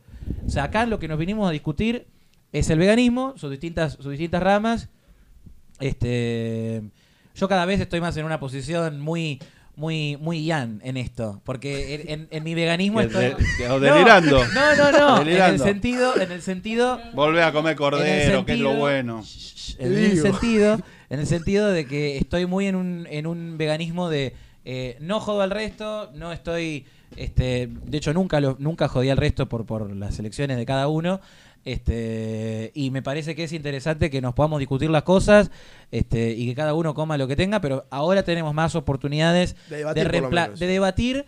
Hay más oportunidades de debatirlo porque es un tema que está más aceptado, pero sobre todo hay más oportunidades de acceder a los distintos productos y acceder a una dieta vegana en todos los estratos sociales. Hoy no es, no es una cuestión clasista el veganismo como lo era en su momento, no es una cuestión de privilegiados, eh, es una cuestión de, depende la, la organización de cada uno, los, los tiempos de, de los alimentos. A ver, siempre se puede alimentarse uno mejor de como uno se alimenta hoy en día, pero convengamos que cuando te vas a comer un, un patty a McDonald's no estás esperando nutrirte, este... Y no- es lo mismo que si lo hagas con una hamburguesa vegana que una no vegana. Estás comi- es comida rápida, digamos. Eh, Bueno, No, no entendí eso. La- si, si la ganadería puede extinguir especies, la agricultura se trata específicamente de que en un terreno específico extinguir todas las especies menos la, la que vos querés.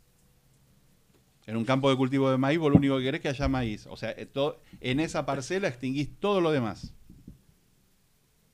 Todo lo demás extinguís.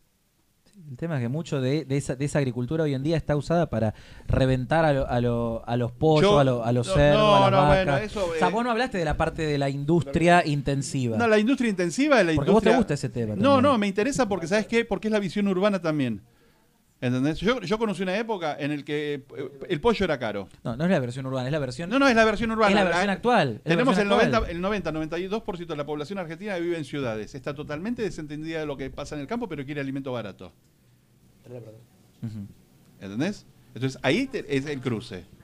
Y además, ahora surgieron todas estas posiciones culturales que además creen que en el campo vaya a saber qué es, que está en una computadora, y que busca ese tipo. Busca en otros lugares que todo sea natural y ético, todo eso, y se olvida de su propio entorno. Nosotros vi- vivimos acá en la ciudad de Buenos Aires, que es territorio del jaguar. Vivimos en la ciudad de Buenos Aires, que es territorio del puma. Y yo no veo por las calles ni jaguares ni pumas. Y no veo a nadie rasgándose, la- ninguno de todos estos ambientalistas falsos, rasgándose las vestiduras porque acá no hay pumas. No quieren que se mate el puma en el campo. Yo estoy de acuerdo con eso. Ahora, no quieren que se maten el puma en el campo, pero no quieren el puma en las ciudades. No- se olvidan de que los lugares más antropizados, que están más modificados, son las ciudades. Sin embargo, sin embargo, esos ambientalistas no se lo cuestionan. Y cuestionan lo que pasa más allá de, de sus límites habituales. No, por supuesto, muchos Entonces, tienen una mirada centrada en la- hipócrita. eh, hipócrita y centrada en la ciudad. Muy A mí me hipócrita. parece que ese tema del veganismo incluso se va con temas, digamos, de, de- de necesidades de la, de la Argentina, digamos, o de cualquier, de todos los países, pero hablamos de nuestra realidad, que, que, la, que vos dijiste que el 92% de la población está en ciudades, digo, es un problema y ahí hay una, hay una receta que, que, hay desde, desde los liberales, desde el liberalismo, este, y desde la constitución de, de nuestra nación, que es gobernar es poblar. Sí. Y acá lo que menos tenemos es población. o sea, nosotros tenemos Y que ahí- ir ahí- hacia, hacia que la población que se vino de la- del, del campo a las ciudades, que muchos puedan poder decir, bueno, voy a vivir mi vida en el campo. Bárbaro. ¿Y por qué se dio ese proceso? ¿Por qué se dio el proceso de la gente que se vino del campo a la ciudad? La falta de oportunidades en su momento. ¿Qué, falta, ¿Qué es falta de oportunidades? A ver, porque Estamos hablando de principio, estamos hablando de principio del siglo La pasado. agricultura. Las distintas oleadas. La agricultura moderna. Lo que asienta población en el campo es la ganadería, porque vos no podés dejar los animales solos. Vos no podés Sí. dejar un rebaño de ovejas, No. irte a vivir a 60 kilómetros e irlo a ver una vez por semana. No. La ganadería, y, y en pequeños rumiantes como el ovino y el caprino, fija población en, en territorio. La producción porcina y avícola fija población en el territorio. La gente tiene que vivir al lado de los animales. En la agricultura no. Entonces todo este avance de la agricultura fue lo que despobló el campo. Y por eso hay procesos hoy, por ejemplo, está la ley ovina, que lo que busca es que se vuelva a la actividad ovejera, que la Argentina llegó a tener en lo- eh, a finales del siglo XIX, principio del siglo XX, 73 millones de ovejas. O sea, hoy hay 15. Imagínate la cantidad de trabajo que generaba eso y la cantidad de población en el campo que generaba. Porque todos esos animales había que manejarlos, había que cuidarlos, había que... Todo ese tipo de cosas hacía que la gente tuviera que estar ahí. La agricultura sacó a la gente del, Que del no te campo. escuche, que no te escuche Monsanto, sos enemigo público de Monsanto con todas las cosas que decís de la Uy, Yo agricultura. estoy a favor de, la- de- de la ganadería y de la producción este, natural. Y hoy hay una forma, todo un análisis de la ganadería, tener lo que es la ganadería regenerativa, que ha permitido que se recuperen ambientes que la ganadería había perdido por, por pérdida de productividad. Y hoy estás empezando a analizar que, bueno, hay productores agrícolas que prefieren, prefieren pasarse a la oveja o al Sí. ganado vacuno y oveja porque es más rentable. No, no tiene problema de insumo. Lo que sí necesitas es gente trabajando en el campo. Es volver a llevar población al campo. Nosotros eh, tenemos un problema de que se, se artificializó toda la vida, la gente quiere comida barata, no le importa cómo se produce, ¿entendés? Igual yo te digo, en esa vamos a salir perdiendo porque lamentablemente parece que el mundo va hacia una artificialización más grande de la vida. Vamos a ver si vamos a hacer una artificialización.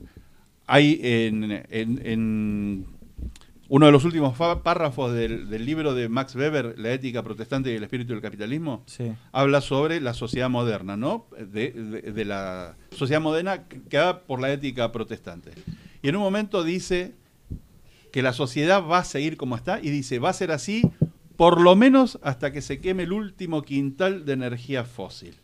En eso, eso Max Weber lo, lo dijo hace más de 100 años.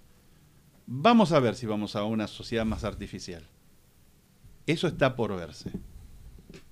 Está por verse. Fin. Porque vamos a necesitar, porque el- los recursos fósiles son agotables. Y estamos en camino al agotamiento. Tenemos que hacer en algunos programas el de ecologismo y desarrollarlo más todavía. Este pareció más debate de ecologismo que de Hay que traer a alguien que te pueda debatir con altura porque tenés mucho conocimiento y se nota eh, sobre el tema. Y me parece que capaz, como digo yo, hay de los dos lados de la biblioteca eh, argumentos. Y bueno, es mu- no, como nosotros no tenemos esa capacidad para responderte, no. Dijiste algo inteligente. Mirá qué mala con se ríe Agustina. Bueno, ahora se viene una nueva jugosa sección de este programa. El que paga la cena. El invitado.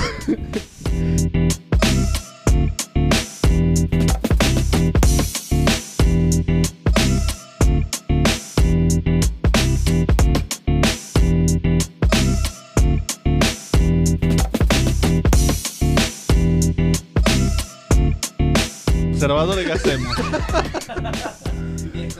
Sí, sí. Por lo pronto, sacame el vaso.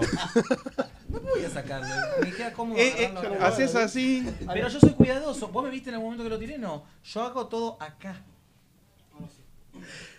Bueno, ya se sumó a la mesa el invitado del día de la fecha. Pa- Para, para, para, para, para, para, para. Estábamos hablando recién del nombre de él, que es el invitado que se sumó a la mesa. Volvete a presentar porque si no estaba grabado, pero bueno, te dicen Josie, pero tu nombre real es. José María Lescano. Pero bueno, soy más conocido como Josie. Como Josie. Totalmente. Ok. Eh, Josie, ¿a qué te dedicas? Bueno, me dedico a varias cosas. Sería como ese emprendedor. Entrepreneur, sí, em- Claro, emprendedor, sí. Que en la pandemia se potenció, por así decir, mediante la venta de contenido. Sí. Hoy en día me dedico a lo que estudio. Estudio en la UCA, estoy en tercer año. Eh, kinesiología. Kinesiología. Tengo mi propio consultorio. Pero bueno, nada, la verdad que fue gracias y posible a la venta de contenido. Durante la pandemia, la verdad que no estuvo fácil. Sí. como le pasó a todo el mundo. Y bueno, hubo que empezar a probar nuevas cosas. Eh, O sea que eso, el, el- el- lo que vos hiciste, digamos, en, en la venta de contenido, que ahora vamos a desarrollar qué tipo de contenido y demás, eh, te potenció eh, o tu, tu profesionalización en, en otra área. me dio una independencia financiera que no tenía antes, me permitió poder alquilar, me permitió poder ir rearmándome para poder Sí. ponerme mi consultorio y hoy en día estar bastante estable, por suerte. Sí, sí, sí. Ok. ¿Qué tipo de contenido es el que vendés? Vendo contenido de índole sexual eh, y también hago, o sea, dejo que me aporten para... Es, una nueva para, para muchos Es este, mercado, de este, de este pro- de- que, que tal vez escuchan este programa, este todo lo que tenga que ver con lo sexual. O sea, Claro. es una nueva ponerla. O sea, vamos a ser claros con eso. Capaz algunos se están escandalizando diciendo no sé qué, pero digo, capaz era una nueva para muchos. Yo creo que es algo que surgió muy fuerte con la pandemia. Siempre existió, aunque fue un Sí. mercado muy oculto. Y con la pandemia permitió a un montón de gente salir adelante. Y además, como que hizo un clic en el consciente de la gente de que no sea algo visto como algo malo. Pues siempre era como había un cierto tabú acerca de esos temas. Claro. Y cuando después, mediante diferentes medios, incluso en noticieros, empezó a decirse, miren, échenle un ojo a esto, están surgiendo mucha gente que está vendiendo contenido, mucha gente pudo salir adelante gracias a eso. Bueno, nada. Y respecto a las críticas que vos mencionabas que tenés, se dan de ambos lados de la vara, ¿no? Digo, hoy en día la, la izquierda y la derecha critican por igual desde un punto de vista capaz más conservador, desde el lado de la derecha, y de la izquierda sobre un punto de vista también que critican el hecho más cercano a la pornografía, por ejemplo, de, de la dominación, no sé, del hombre a la mujer. Y hay un montón de argumentos y no viene de un solo lado el ataque, ¿no? De- Es de todos lados. O sea, y también la censura. El desprecio en realidad. La censura total. Es que la izquierda les dice a ustedes el porno es violar. O sea, Sí. todos lo- los que. Oiga, a ver, el que genera contenido sexual. Es muy, hay mucha gente que, o sea, el tema de conte- la gente que vende contenido es como Sí. que no se quiere relacionar directamente con la industria del porno, la pornografía en general, ni siquiera con la prostitución, por así decir. Pero es una delgada línea. Yo siempre digo que, o sea, la única diferencia es que cada uno administra su cuerpo Sí. y le pone su propio valor. Yo creo que quedó manchada El la cuerpo- industria del porno por, por distintos, distintas situaciones que se vivieron de, de abusos y situaciones muy complicadas en, en la industria del porno. Pero en sí, digamos, lo que tiene que ver con la venta de contenido es pornografía, si vamos a la definición. Totalmente. O sea, desde la historia de, de tiempos inmemoriales, el ser humano este, utiliza este, pornografía en cualquier medio. O sea, lo hace en un dibujo, este, en, un, en un papelito, este, o, o en una o en una piedra. O sea, se utilizan Totalmente. distintos símbolos para representar eh, el acto sexual de los seres humanos. Parte de la premisa de algo que a ustedes no les gusta, que es eh, la propiedad propia del cuerpo. O sea, tu cuerpo es tuyo naturalmente.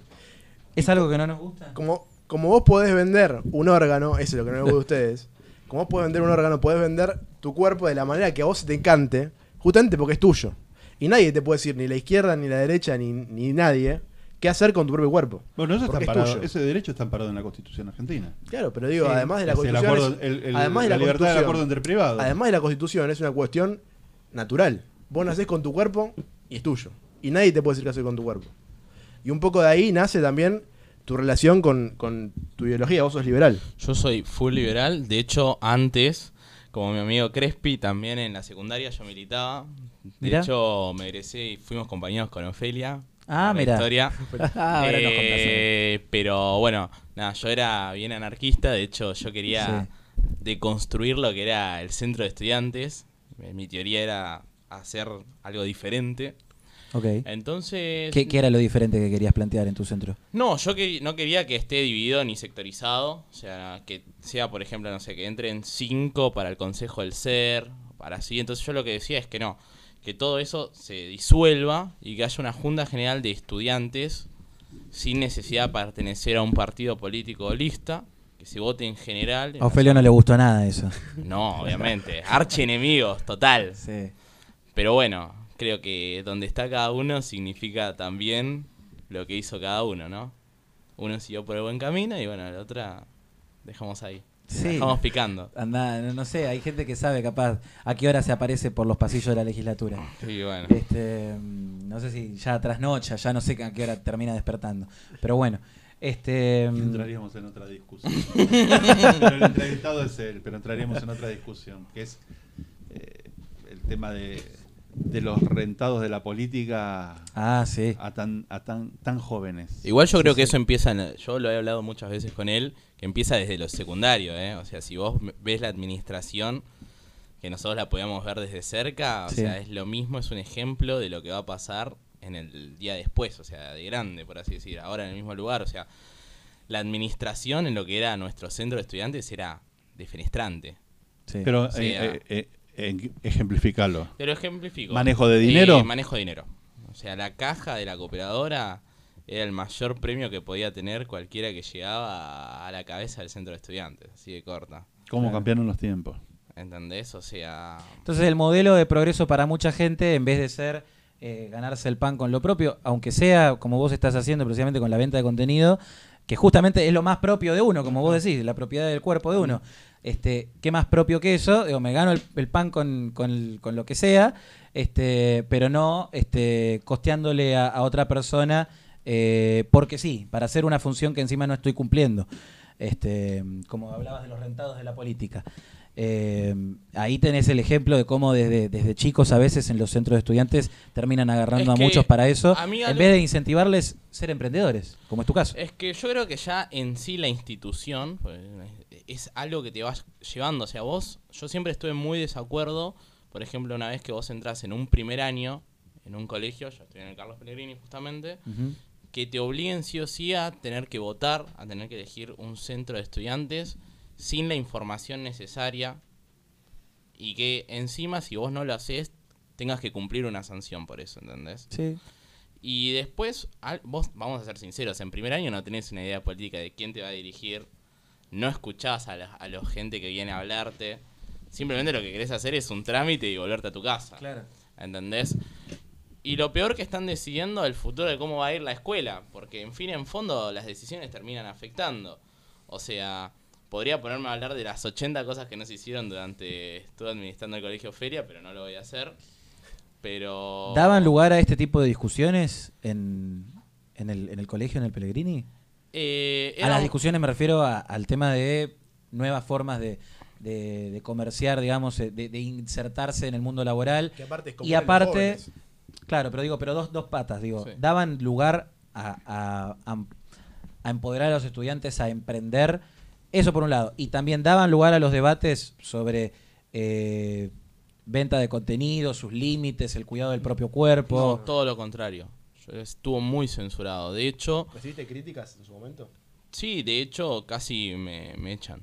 Mira, En cuarto año eh, estaba no estaba el mismo rector que ahora. Ay, no me, no me acuerdo, no me viene el nombre. ¿Quién estaba? Pero bueno, nada, cuestión que yo lo divulgaba. A ver, en ese momento tampoco existían todas las redes que había hoy, así que la más fuerte era Instagram. Claro. La, la- única manera que tenía era promocionar mi contenido historias. por historias sí. que también te la censuraban, o sea, lo tenías que hacer en mejores amigos y lo sabían unos pocos, pero bueno, como todo, se difunde, es un secundario. Y yo tampoco lo oculté. Para, yo siempre fui, para mí no, no tenía nada que nada de malo, o sea, no robaba nada, simplemente lo único que hacía era con mi cuerpo No salir contra de nadie. a tratar Claro. de costearme lo que eran mis gastos y me gustaba, me divertía, me hacía sentir seguro, así que no tenía por qué ocultarlo. Sin embargo, la escuela era algo... Eso me parece un tema muy interesante. ¿En qué sentido te hacía sentir seguro sobre tu propio cuerpo? El, el descubrirte sexualmente también mostrándolo a otras personas y diciendo, bueno, esto es lo que soy. A mí, o sea, en la primaria no había tenido la posibilidad y además me sentía muy restringido de cómo era porque también como que la sociedad tenía otro pensamiento, todavía no Aparte era estaba... más chico, digamos, en era- primaria, comerciar sexualmente No. está complicado. este, No, no, no, es- no. O sea, yo lo que me refiero es que tampoco tenía definido lo que era sexualmente yo como persona, ¿entendés? Eh, ni cómo, en qué lugar encasillarme. Y eso al haber ido a un colegio católico era lo peor Claro. porque era como el juzgado del diferente, el chico raro. Entonces, bueno, eso la verdad que sí se lo tengo que agradecer a la institución pública que me dio la libertad de, de poder Ah, mirá, ahí estamos con la defensa de la educación pública. ¿Y cuál era la crítica más común que recibías en ese entonces? De la parte de la, Que le estaba faltando el respeto a las mujeres. No, no, de la parte de eh, la escuela católica, digamos. Ah, no, de la escuela. No, la escuela Bueno, católica es, es un pecado tener otra orientación sexual. Creo, y no, no es tan pecado ni siquiera para el colegio, creo que para las madres de los otros alumnos. Sí, generalmente, a ver, yo, yo soy de formación este, toda mi vida, jardín Sí. primario, secundario, este, colegio privado, soy de la educación pública y universitaria. Eh, pero no pasa necesariamente en todos los colegios. En mi colegio no eran tan restrictivos con muchos de esos temas. Eh, de hecho, eran bastante abiertos No, este, para de lo la- que es de la lo que dirigencia. se siente. Claro, sí. Incluso la, digamos, la, la parte eh, relacionada con, con la iglesia siempre tuvo bastante apertura con esos temas. Pero bueno, a ver, me parece, me parece interesante ver, o sea, qué es lo que te, lo que te hacía, digamos, de, de- de que te alimentaba tu seguridad, digamos. No, mi seguridad me lo, me lo alimentaba. Yo al principio era como que no sentía que, que alguien, o sea, no, no tenía una seguridad interna de que lo que esté haciendo eh, se pueda comerciar, sentía inseguridades, o sea, no soy- nunca Sí. fui una persona de ir fitness, recién ahora, así toda la vida fui alguien de comer normal, o sea, no cuidarme con el físico. O sea que tus fotos eran realísticas. Hasta, Realísticas. hasta ahora que estás en los fitness, eran fotos realísticas de un cuerpo normal, de una Claro, persona que normal, come que y come. vive. Y eso demuestra también que la gente demanda no solo el perfil hegemónico. Digamos, a la no, gente le todo puede, lo contrario. Sí. A la O gente sea, le puede gustar. A mediante que me fui metiendo mucho más en el mercado y conociendo muchísimo más de ese tema, todo lo contrario, la gente busca lo natural. Que es algo que hay un mensaje súper equívoco de eso. Como que todo el momento se trata de imponer cierta imagen y en la vida real o en el día a día te das cuenta que la mayoría de la gente, la que pide imágenes, la que te pide un video, la, le gusta lo natural, lo casero, lo sin filtro, como digo yo. Entonces, eso está bueno y como que no se ve. No, no lo ven tampoco ninguno de los medios de difusión, nada. Siempre se busca mostrar una cara hegemónica. Y no es así, la gente busca lo natural hoy en día. Y para mí es algo muy sorprendente.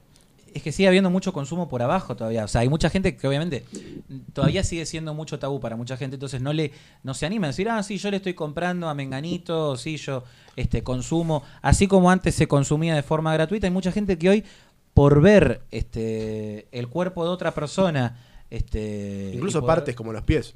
Claro, o sea, por O sea- eh, todo el, el cuerpo humano puede En ser. general.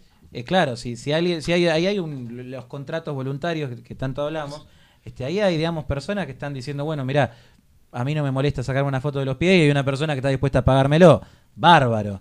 O sea, en ¿Cuál es vez- el problema, digamos? antes, antes eh, se accedía al porno de una forma este, más, más común, más hegemónica, digamos, por los sitios web, de una forma este, gratuita para mucha gente, también habían sitios pagos, pero fíjate que ahora hay mucha gente que te dice, yo estoy dispuesta a pagar, este, y el contenido de calidad que quiere la gente que está dispuesta a pagar es un con- contenido casero, no es de la, de la industria, de los estudios, de... De hecho, todo lo contrario. O sea, antes podías encontrar muchos más lugares de grabación. sí. Estaba muy sectorizado el trabajo. Cuando se abrió todo este tema de las redes, que para mí fue un boom y una explosión en se la democratizó. pandemia, Ahora todos pueden hacerlo. Ahora todos pueden hacerlo libremente, tienen la libertad. Obviamente que tienes que tener mucho conocimiento, Sí. que fue algo que eso para mí fue lo más grande que pasó, que fue el tema de la existencia tanto de Cafecito App como Matecito, que son dos aplicaciones Sí. que te Qué nombres permiten. raros. En realidad vienen porque representan algo. Vino, esa parte es que en realidad eso vino desde afuera en realidad. La No era La para tomó un eso. argentino que decidió crearla justamente en pandemia para ayudar a, sí, a los microemprendedores. Ujú. Pero no es para contenido de venta sexual. O sea, es, único, es eh, No, representa un tomó los cafecito. modelos, ubican Patreon, todos esos. Sí, sí, sí. Eh, Vos das el valor de un café a una persona que decidís dárselo y es una donación pequeña que acumulada representa un capital para la persona que está recibiendo esas Claro. donaciones. De hecho, un cafecito, un matecito, no sé, son, en su momento eran 50 pesos, ¿cuánto es ahora? No, justamente, 200 pesos. vos decidís el valor. Ah, vos decidís. Vos decidís tu propio valor y cuánto vale un cafecito que te quieran invitar. Ah, ok. Generalmente lo que se sugiere, si es verdad que esté en un rango de 50 a 100, a- o de 50 a 200, por así decir, Sí. que es lo que vale un café en representación acá. Y ahí está donde la gente dice, si vos me pagás 10 cafecitos, 50 cafecitos, En realidad, eh, a ver, hoy en día la mayoría de gente empieza con cafecito app porque te permite solo imágenes, eso sí, solo contenido multimedia. Entonces, justamente para los que hacen obras de arte, a- así empezó todo. Después, claro. la gente que hacía contenido sexual vio una fuente en su surgimiento que no te, no te paga casi nada de comisión. O sea, no, no te cobra, mejor dicho, nada de comisión. Y además es tan simple como registrarte con un DNI y conectar con una cuenta de Mercado Pago. Y la plata va directamente ahí, la podés extraer cuando vos querés. O sea, creo que es lo más independiente que, que se, que se puede encontrar. O sea, vos administrás tus redes, cuánto cobrás, cómo lo retirás.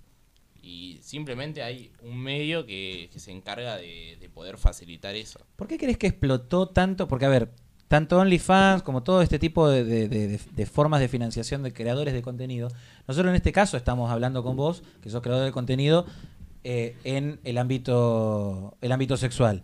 Este, pero después hay un montón de otros creadores de YouTube o demás este, que utilizan estas redes también para mostrar otro tipo de contenidos. El Patreon que vos decís.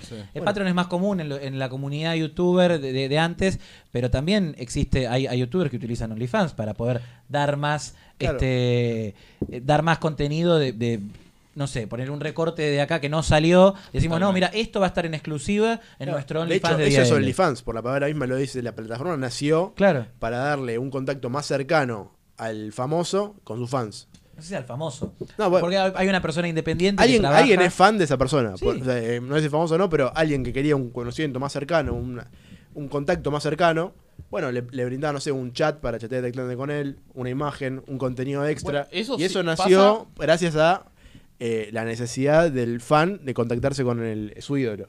Y el mercado lo giró hacia ese lado, hacia el lado más pornográfico, pero es una cuestión de que se dio sola, no fue el origen de la aplicación esa. Sí, sí, totalmente. Después, obviamente que eso fue, para mí fue un escaloncito. O sea, los pioneros fueron tanto OnlyFans como Fastly. OnlyFans hacerse Ah, más no conocido. Sí, sí, son, es como una variante de OnlyFans. La Mm. diferencia es que no te cobra tanta comisión y no tenés tanto problema al retirar el dinero. O sea, uno de los grandes problemas antes de que cita Cafecito App y Matecito para la gente que hace contenido desde antes era que no teníamos la posibilidad de poder retirar la plata en pesos argentinos. ¿Entendés? Todo en retirando- PayPal estaba. Era todo por PayPal. Y a veces encima la FIP te retiene. Yo tengo una amiga que una vez le habían retenido. eh, no me acuerdo cuántos dólares, cientos de dólares. Y la- yo te di una comisión, por ejemplo, lo podía sacar. a mí me pagaban 100 dólares, de Sí. esos 100 dólares tenía que dejar el 20% de comisión para la página de OnlyFans, que después subió encima. Bastante alto. Después, para pasar la, la plata a otro monedero, ya de nuevo perdí un 5%. Y después, cuando le tenía que pasar la, la plata hacia un mercado pago, volví a perder otra Sí. comisión. Me terminaban quedando limpio unos 60 dólares de los 100. Se perdía mucho en comisión. Mm. Sí, sí. Además, que vamos. Algo que Te para mí- terminabas invitando una foto al Estado, algún, algún empleado Claro. público, alguno en una oficina pública estaba viendo una foto tuya diciendo, ah, gracias, gracias Alberto, gracias Cristina. Yo igual tengo una historia con eso, pero bueno, después lo voy a decir. No, no, no. refiero- Con Alberto. Eh, no, siempre. Estamos- todos tienen Ah. una historia con Alberto ahora. Sale el alfa que lo coimearon, en- no sabemos dónde lo coimearon. No, no, Este. me refería al tema de. Eh, a mí me gusta participar en Olimpiadas así, ¿viste? De- entonces, en el año. ¿En qué cosa? En Olimpiadas de- así de estudio. Yo, cuando en sexto año decidí hacer sexto año en el Pellegrini, Sí. decidí participar en una Olimpiada de Biología. Entonces, bueno, lo organizaba también la Universidad de Girona, de España. Bueno, agarré, participé, quedé en el top 5 Ah, re bien. y me... A ver, serían unos... Habré ganado unos 1.200 euros. Y para traerlos acá tuve que pagar un montón de comisiones.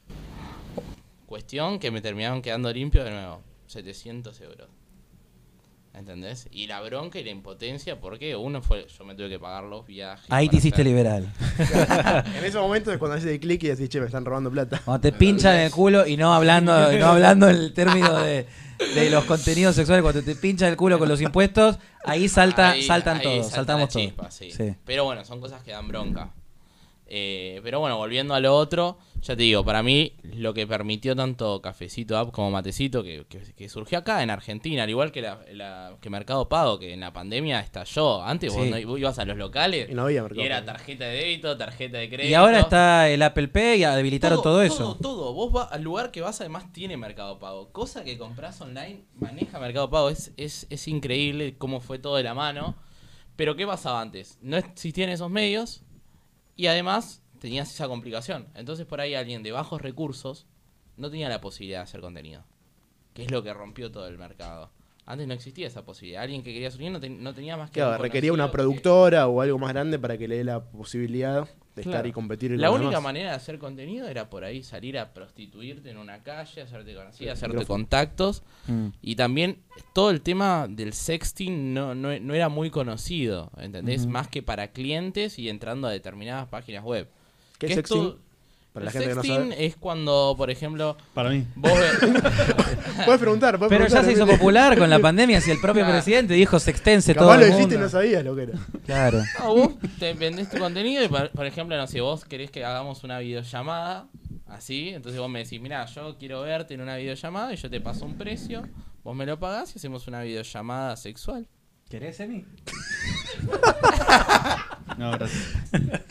Este, Pero sí, y hay muchas formas de sexting, ¿eh? Hay- o sea, esa es una, pero hay miles. eh, el Estado, digamos, más, más precisamente la FIP, ¿le- ¿se les mete mucho, digamos, en, en, en el negocio de ustedes? Cuando creces, sí. Habla, habla. Eh, o sea, a mí al principio... ¿Vos considerás que, que- que- que creciste, digamos, en el mundo? Sí, sí, sí, Sí. Para mí sigue habiendo rangos igual, ¿eh? Sí. O sea, al principio cuando empezás, de hecho, el otro día él me decía que es muy liberal. O sea, siempre me vio como una persona muy liberal por las cosas que hacía y cómo me expresaba. Y por el trabajo también en sí. Claro. Pero yo le decía que a veces hay una cierta línea que te termina rompiendo esa libertad. ¿Por qué? Porque, o sea, yo cuando empecé todo esto dije, bueno, lo máximo que voy a hacer es, voy a hablar sin filtros, eh, no sé, Bueno. agarrar, ponerme desnudo, eh, a lo sumo una foto así en primer plano, ahí, pene primero, número uno, y sin embargo no. Ahí sale más latón diciendo, es pito, janune, no sé qué, no sé cuánto. eh, sin embargo, o sea, como que el propio mercado No demandaba eso. Claro, no, no solo eso.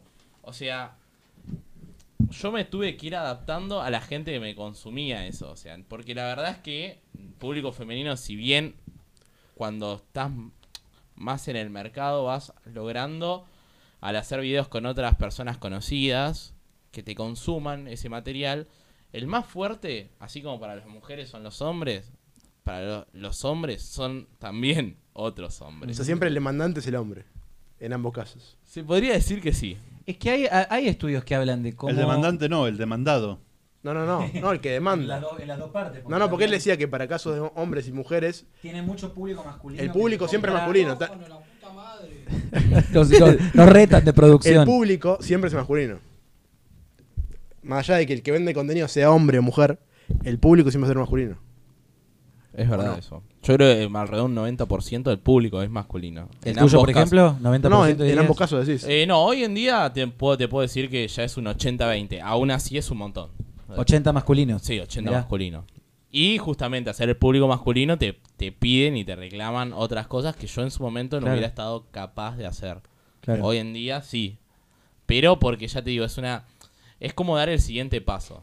¿Entendés? Es algo implícito, es una línea implícita. Eh, también hay un tema. ¿Vos crees que hay un tema con, con esto que vos estás da, da un pie a muchas cosas que hablan feministas y demás sobre el tema de la igualdad de los sexos? También hay cuestiones biológicas o psicológicas que producen una diferencia. Por favor, Agustina, que no se te rompa el celular en el medio del video. Este, mm, que después se enoja Edgardo. bueno, este. mm, Pero mu- muchas eh, muchas feministas te van te, te pueden plantear. eh, Bueno, a mí en el secundario me pasaba eso. O sea, a mí mi contenido, o sea, llegó a oídos del rector Sí. por culpa de eso. De las Porque sí- feministas. Sí, ¿Qué decían las feministas? que yo las estaba ofendiendo porque ¿Cómo? estaba mostrando mis partes. Sí. por así ¿Y se ofendían por eso? Claro, pero yo lo subía a las redes sociales como algo común. Después cuando lo hace una mina, algunas de esas feministas dicen es empoderante. Y después hay otras que no, que son coherentes y en general piensan que todo porno eh, Igual porno para es mí violar, hubo porno un es- cambio social bastante grande, eh, ya te Sí. digo, en la pandemia, con esto. Porque antes, o sea, yo me doy cuenta, tuve la posibilidad de volver ahora a lo mismo, a- por un conocido a donde había estudiado, ahí en el Pele, y cambió mucho el, el pensamiento general. Entonces eso Sí. también me dio mucha curiosidad. Pero te estoy yo cuando me egresé habrá sido 2017. merecé y era súper cancelado hacer eso, ¿entendés? Estaba muy mal visto. ¿Vos er- eras un año más o algo de Ofelia o estaba en el mismo? No, estamos en el mismo. Ambos nos egresamos en ¿En 2017. 2017? Ah, yo Sí. pensé que era de. Bueno, después. ella no terminó, ¿no? Digamos. Se quedaron algunas materias. Amplíe, por favor. este, pero bueno. Algunos estudiábamos por más que militábamos y otros tenían una ventaja de militar, ¿no? Claro. Que- Partidaria de, de otro- de otros lados. Y en un colegio donde la mayor alberca son peronistas, bueno, creo que está todo implícito, ¿no? Sí. Pero bueno, algo que me interesaba tocar, que tenía que ver este, con esto, las diferencias de los sexos. Digo, vos ves que tiene que ver con una cuestión de, de tabúes de la sociedad, que las mujeres no, no tengan tanto consumo de, vos decís el 80-20, digamos, en tu Sí, caso, sí, sí. ahora que sos más conocido, digo, ¿es una cuestión de tabú de la sociedad o es una cuestión eh, psicológica, digamos, de una predisposición del hombre hacia lo visual, hacia el contenido visual, no importa la sexualidad? No, para mí, o sea, hay mucho todavía tabú de la sociedad en eso, ¿entendés? O sea, hay más nada cuando entras a trabajar en un lugar lo mismo. O sea, hay Claro, el lugares mito que no que te revisan to- las redes y eso. O sea, en el yo en- cuando quise tra- entrar a trabajar en hospital italiano, porque mis hijos habían estudiado ahí y Sí. todo, me pidieron el tema de las redes. Y a mí me obligaron a tener que borrar mis links de la página de Instagram, por ejemplo. Mirá. Porque supuestamente, si no estoy incitando, estoy dando un mal aspecto a la empresa. Que es que me contaba en ese momento. Y vos, o sea, yo estaba trabajando en un hospital, voy a hacer masajes, o sea, ¿qué tiene que ver lo que yo hago de mi vida privada?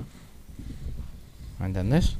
Pero bueno, es, es como que sigue habiendo un cierto tabú que si vos tenés que, no sé, laburar en cierto lugar, en cierta empresa conocida, vos manchás la imagen si, si haces algo con tu cuerpo. ¿Y ves un cambio futuro de eso? ¿Ves que la sociedad va a ir avanzando hacia un estadio en el cual eso no sea tabú? ¿O ves que siempre va a quedar un rezago de tabú en el sexo? Es que siempre es un tema que nos da pudor. Yo creo que a la sociedad le da pudor ese tema. O sea. Y lo peor que. En eso sí coincido que es raro el pensamiento. Porque a mí lo que no me termina de cerrar. Es porque. O sea. La gente lo consume. Porque es- muy fuerte el mercado. Por más que no se ha visto, es muy fuerte el mercado. Pero es como que no se pueda expresar A favor. a favor y más que nada en el mercado masculino. ¿Por qué? Porque en el mercado femenino es como, ah, bueno, está bien, sí, le compré contenido a esta chica, no, no está tan... O sea, es mucho más explícito, pero comprarle un contenido a un hombre es como súper difícil de llegar, ¿entendés? O sea, yo para llegar, ya te digo, a donde yo estoy hoy en día que gano bastante bien, o sea, haciendo contenido, te puedo decir que ya llegué a ganar hasta 250 mil pesos. O sea, pero porque también ya tengo videos colgados en redes conocidas, trabajo con gente conocida. Pero es muy difícil para para hacerte, o sea, para poder difundir ese contenido porque te lo bajan de lugares, porque tenés que tener en cuenta que si haces eso no vas a poder trabajar en ningún lado casi, porque no te van a tomar. Entonces, muchas veces a mí me pasa, yo lo que hoy en día doy cursos de eso, ¿viste? ¿De para de, o sea, cómo hacer contenido, en qué páginas, Ok. con cuánto conviene, cuáles son las comisiones, cómo es la forma más fácil de retirar dinero. Como que para cuando que em- empiecen en el mercado que empiecen, laboral este, tengan cierta idea. ese, digamos, claro, tengan un mínimo de conocimiento de por o sea, dónde las bases hoy en día, como te digo, tanto para fotos es cafecito como para videos es matecito, que te permite hacer eso. Y ¿En te- y- Argentina? en Argentina estoy hablando. sí, sí. Pero, o sea, la idea de cualquier creador de contenido, creo yo, que es poder llegar a un OnlyFans, un Fansly, que son industrias que te permiten ya cotizar en dólares. Claro. Y después ahí es para mí termina lo que es venta de contenido hacia un público selecto. Después ya tenés las posibilidades de empezar a trabajar por fuera. ¿Me entendés? O sea, por fuera me refiero haciendo videos, subiendo las redes, todo eso. Y respecto al tabú que se da intrafamiliarmente, vos si tuvieras que dar una recomendación a alguien que quiera arrancar con eso, de- y la persona dice, bueno, yo voy a hacerlo, pero voy Mi a... mamá se enteró este año, para que se den una idea. Bueno, yo voy a hacerlo, Mirá. pero, pero voy a ocultarlo a mi familia. ¿Lo ves viable eso o recomendás, si lo vas a hacer, blanquealo de primera? A ver, tengo que ser sincero conmigo mismo. Yo cuando... Lo ocultaste. lo- hasta este año no se lo había dicho a mi mamá. ¿Y cómo fue la reacción? Y la verdad que no lo tomó muy bien. O sea, mi mamá tiene 60 años. Eh, y sin embargo, no lo tomó muy bien. Era como, pero eso es prostitución. O sea, vos te estás prostituyendo. ¿Y qué tendría de malo? No, para mí no tiene nada de malo, pero anda a explicárselo a tu mamá. ¿Cómo, cómo se lo No, sí, explicarías? Sí, Es bastante fuerte, ¿entendés? Más que nada porque por el concepto de que ellos era como, nosotros te damos todo, te damos estudio, no te hace falta nada, ¿por qué lo haces? ¿Entendés?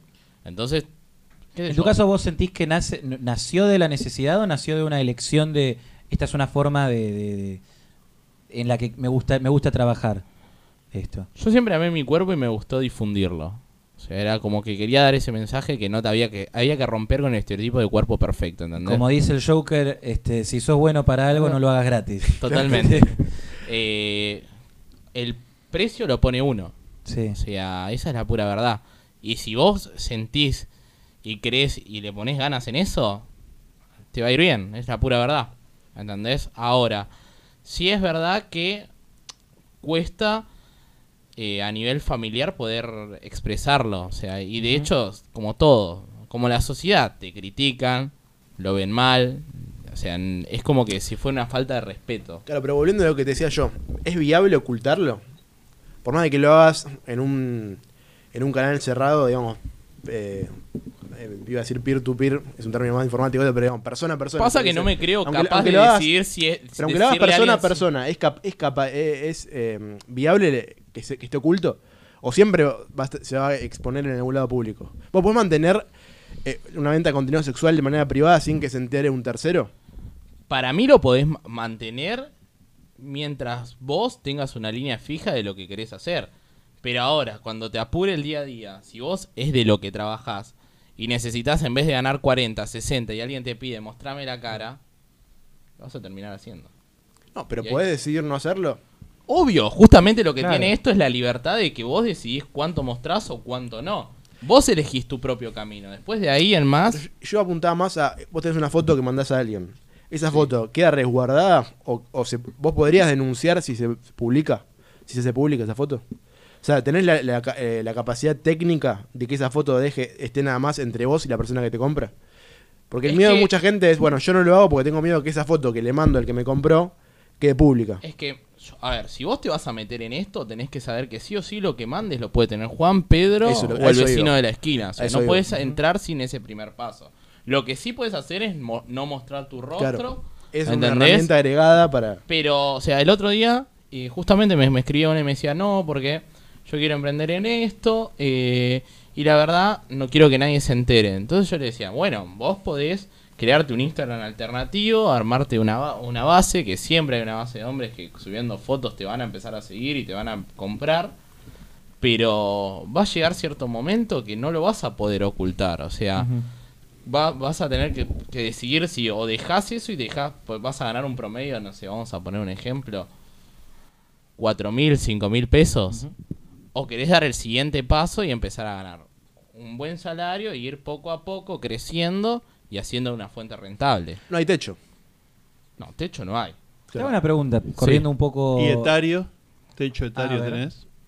En cuanto, cuando vos te analizás la perspectiva, cuando uno ve a futuro, no sé qué edad tenés vos. Yo estoy más- 22 años. Claro, yo estoy a cuatro años de tu vieja. Sí, yo voy a cumplir 56 ahora. ¿Te querés Entonces, meter cuando en no- el mercado, Emilio? No, no- no estaría dando el material. No te ¿viste? creas, eh. No, No no, te creas. Eh, Justamente, justamente- está tan democratizado que hay, consum- hay para Eh, todo el mundo. Nosotros, no voy a dar nombre, tenemos un compañero que edad 40 Todo el arriba, mundo te miro a vos. Ian. Yo no soy. eh, un compañero que, que también se dedica a esto en privado, eh, pero sí, o sea, no hay un rango de edad. Alan, capaz.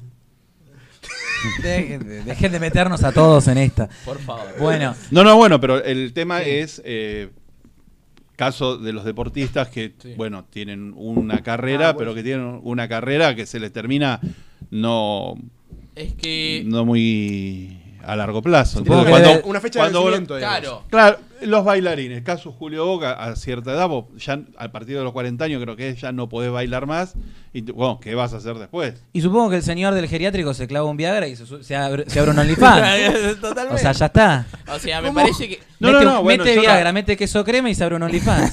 Totalmente, No, no. no, sé cómo, No, eh, cómo eh, se ve a perspectiva, porque además es algo, eh, si vos me decís, es una actividad que se viene haciendo hace mucho tiempo, pero al ser algo nuevo, ¿cómo uno divisa el futuro cuando en realidad uno está abriendo un camino? Como hoy en día, o sea, no es mi fuente principal, sin embargo, sí es una fuente de ingreso fuerte, o sea, no, no, te, no tengo un límite preestablecido. Mientras vea que si- me siga siendo rentable, donde yo me sienta cómodo como persona, listo, o sea, yo lo voy a seguir haciendo. Pero siempre va a haber que- demanda. Es que siempre hay demanda, todos somos seres humanos, todos tenemos Claro, pero vos tenés, necesidades tenés sexuales. una, una, decís, bueno, mira, esto, como un futbolista, a tal edad esto se termina, quiera o no quiera, esto se termina porque ya Claro, no me da. es una decisión personal, pero vos lo que, vos lo que preguntás es si, si Claro. es- hay un estándar, ya hasta esta edad, Claro, decir, mira, Esa es la eh, generalmente no, la gente, No hay estándar. o sea, por lo menos hasta ahora no se sabe. Por ahora, hasta ahora no, no se sabe, pero a ver, si es por rango de edad, si vos me decís a cierta edad ya no te compran material, eso es mentira. O sea, yo tranquilamente, porque he estado con gente grande y, o sea, para mí es lo más normal del mundo. O sea, cuando digo gente grande estoy hablando personas arriba de 50 años. Claro.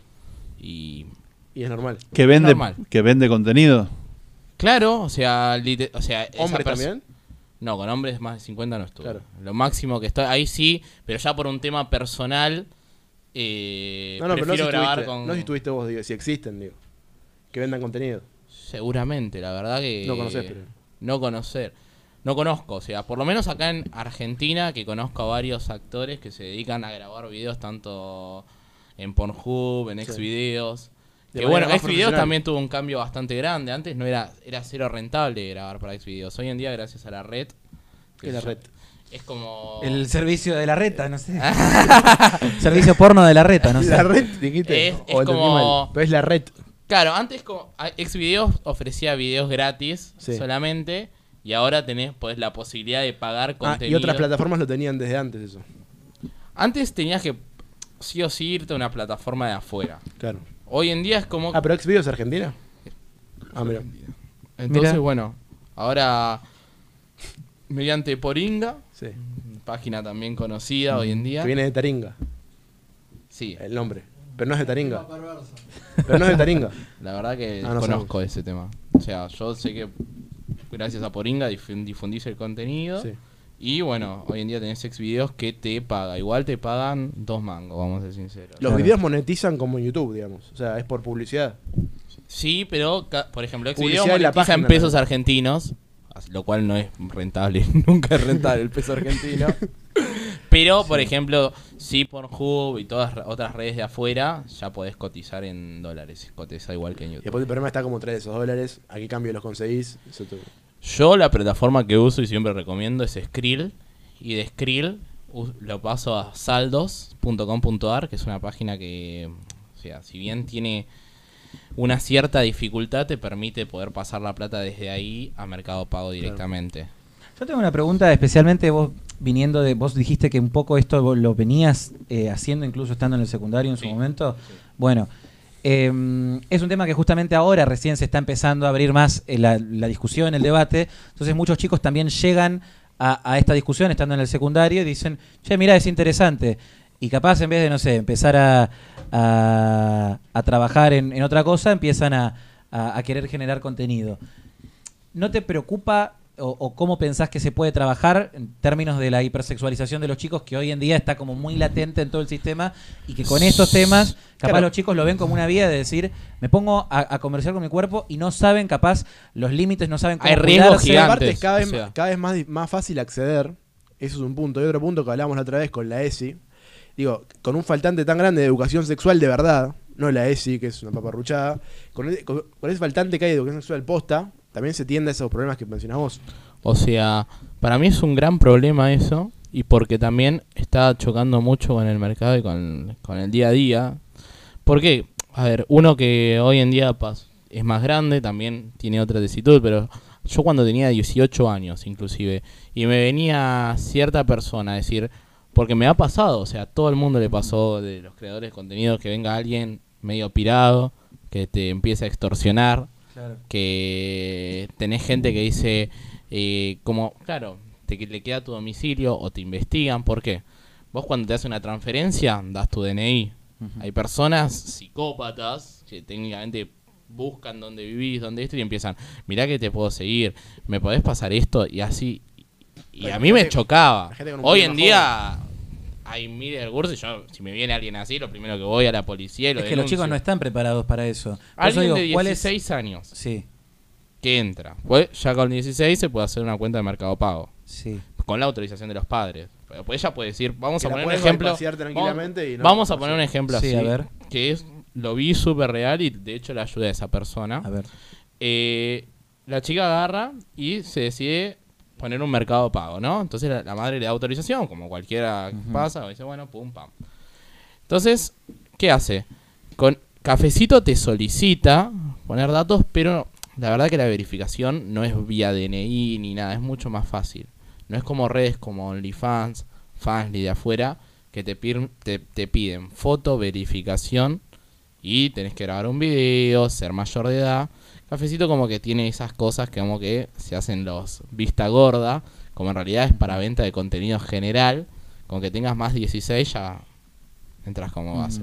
Bueno, se crea eso con 16 años, añade su cuenta de Mercado Pago, entonces empieza a comercializar su cuerpo. Viene alguien y le dice, mirá que esta foto se los voy a mandar a tus padres. ¿Entendés? Y empieza a extorsionarla. Y después de eso, le dice, mirá que sea a qué colegio vas. ¿Por qué? Porque todo el mundo hoy en día, jóvenes, siglo XXI, foto, Instagram, donde estamos, comentamos todo. Entonces, es un peligro. Porque a los padres no le puedes decir porque obviamente ver- te da vergüenza, es tu cuerpo. Creo que a los 16 a nadie le gustaría decirnos a nuestros padres, no, voy a andar desnudo sacándome fotos. Y es un tema que no se trata, porque ninguna escuela va a saber que lo tratan eso. Todos hacen vista gorda. Claro, la ESI prefieren hablar de Pero vos crees que entonces... con- de género y cosas que no van al caso y que no nutren a la persona para poder de- actuar frente a situaciones. Es que, o sea, la ESI para mí da un discurso atrasadísimo de cosas que no es que no se que, que no lo tengan que hablar, pero para mí hoy en día hay muchísimas más cosas graves a tratar, Importante. Como este tema. como este tema. Pero a ver, vos crees entonces que los chicos, a partir de los 16 años, vos crees que, más allá de la legislación, el consentimiento, vos crees que están capacitados, a pesar de que uno les dé una capacitación en OnlyFans, que no creo que el Estado tenga que encargarse de eso, No. este, pero digo, a pesar de que el sistema educativo les informe de eso, ¿vos crees que están capacitados para de los 16 años viviendo con sus padres y siendo eh, todavía no, no teniendo Capacitados están. cier- No. Dugan. No, no, Pino Dugan. no, no, no. Me, me refiero a capacitados están en el sentido de que lo hacen. Que lo hacen, pero lo que digo es no tienen, un- no tienen capacita- un- capacitación técnica tienen. A eso voy. Me, me refería a eso. No, pero todo si lo están contrario, para mí capacitados técnico- mentalmente para poder No, eh, llevar me adelante refiero en- eso. En la práctica lo hacen, lo pueden hacer. Que tengan habilidad, sí, yo también tengo la habilidad de pararme en la ventana y de tirarme si quiero. ¿Tienen o no tienen? sé si se escuchó. Mira la carita. Cap- Capacidad técnica tienen para hacerlo, en el sentido de que van y lo hacen, como si vos, sin ningún control, pudieron hacerlo. Lo que, lo que creo que preguntabas vos es si está bien que lo hagan, si es ético. Claro, por eso, la, la opinión Para de- mí no, no está bien. O sea, para mí de hecho debería haber una regulación muchísimo más fuerte en ese tema, pero no la hay. Esa es la pura verdad. ¿A qué llamarías una regulación más fuerte?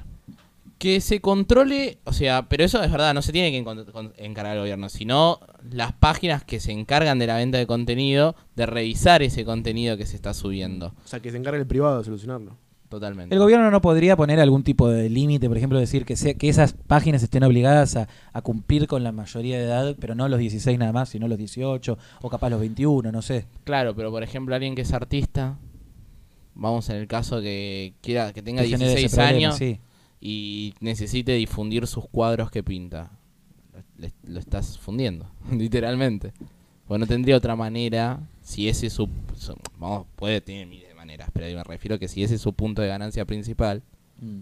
le estás cortando un brazo, literalmente. Entonces, para mí ahí el privado, que el que ofrece el servicio, debería encargarse de tener una buena verificación, de controlar qué sucede, pasa que ahí vamos, pasamos a un segundo punto. Hoy en día la, la mayoría de los casos empiezan porque la persona que tiene lo sube a Instagram. Viste que Instagram tiene muchas regulaciones. Sí, Pero en Mejores Amigos esas regulaciones desaparecen. sí, sí. Ahí se cobra por, por estar. Sí, hoy en día evolucionó mucho el mercado y ya hasta Mejores Amigos se cobra. o sea, Sí, ahora salió en Twitter y estaba un montón de gente diciendo, bueno, en eh, Twitter... te agrego a Mejores Mejores 300 Amigos, pesos. Claro. O sea, esa es la pura verdad. Los que no están profesionalizados dijeron, ah, mejores amigos en Twitter. Lo uso para eso. Es que hubo, al haber tanta desinformación y tanta necesidad de hacer contenido, pasó eso, ¿entendés? Se empezó a ver redes externas, por ejemplo, Telegram. Telegram es un centro de difusión de material pornográfico gigante, pero gigante, y que no está, o sea, no está nada controlado. Esa es la pura verdad. O sea, para mí, Telegram es de las redes más abiertas a hacer cualquier cosa. O sea, es tan- te puedo decir que es tan profunda como una deep web. Hoy en día. Claro, ya la Deep Web medio que no tiene sentido porque ya con todas estas otras redes Es- abiertas, con todos sus, sus vacíos le- este, internos de, de normas, Totalmente. este, están a- abiertas a que cualquier persona haga lo que quiera. haga lo que quiera, ¿entendés? Entonces es muy difícil regular y tampoco hay una educación. Por eso me parece que es tan importante que si hay una ESIS vaya enfocado a eso, ¿entendés? Al, al cuidado del cuerpo de uno, al valor y también a entender Sí. los riesgos que existen. Porque hay riesgos. No o sea, todo es empoderante nada más, o sea, tiene no puede ser un, va- un- un discurso cáscara vacía en la que todo es empoderante porque sí, Es sino que que, no. tiene que haber, digamos, decir, bueno, mira, vos podés hacer esto, pero también tenés que saber los riesgos que tenés y cómo cuidarte en- ante distintas situaciones. Eso es información. Después la gente hará, este, como Lo que siempre, la Constitución, o sea, lo, lo que va al privado, Totalmente. este, queda reservado enteramente al privado, a Dios, a, a todos los santos. Lo que pasa es que yo lo que veo y es eh, el tema de que vos decís para los los chicos, las chicas jóvenes de 16 años. Esto es nuevo y desconocido para los padres. Sí. Sí. Porque cuando vos decís, mira, la madre o padre le hace una cuenta, tiene 16 años, eh, posiblemente para subir los materiales tendría que tener la supervisión de un adulto responsable.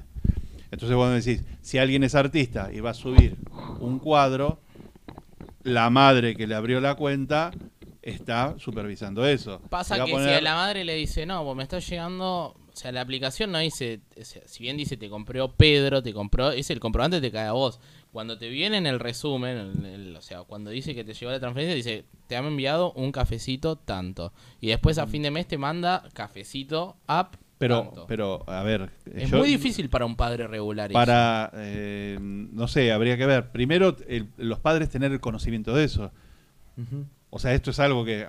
Yo, Pero me- si querés yo me que estoy desayunando ahora, ¿viste? Claro. La realidad es que me vení con todo esto y. y- ¿Qué harías si tu hijo te... te No, no, dijera- no, cuestiones familiares no hablamos. Bueno, no, no, pero no por cuestión familiar, sino por cuestión de, de cuál, de cómo sería tu concepción o tu, o tu, tu reacción, digamos, a, a, a lo como estás hoy. De lo no, que yo, estás te, yo te- voy a acá. explicar, pero di- disculpa porque el entrevistado Sí. es él, pero yo te voy a explicar cómo, eh, cómo veo yo el mundo. Eh, si a mí me preguntas algo simple que es rutinario, si vos me decís raviole milanesa, listo, raviole.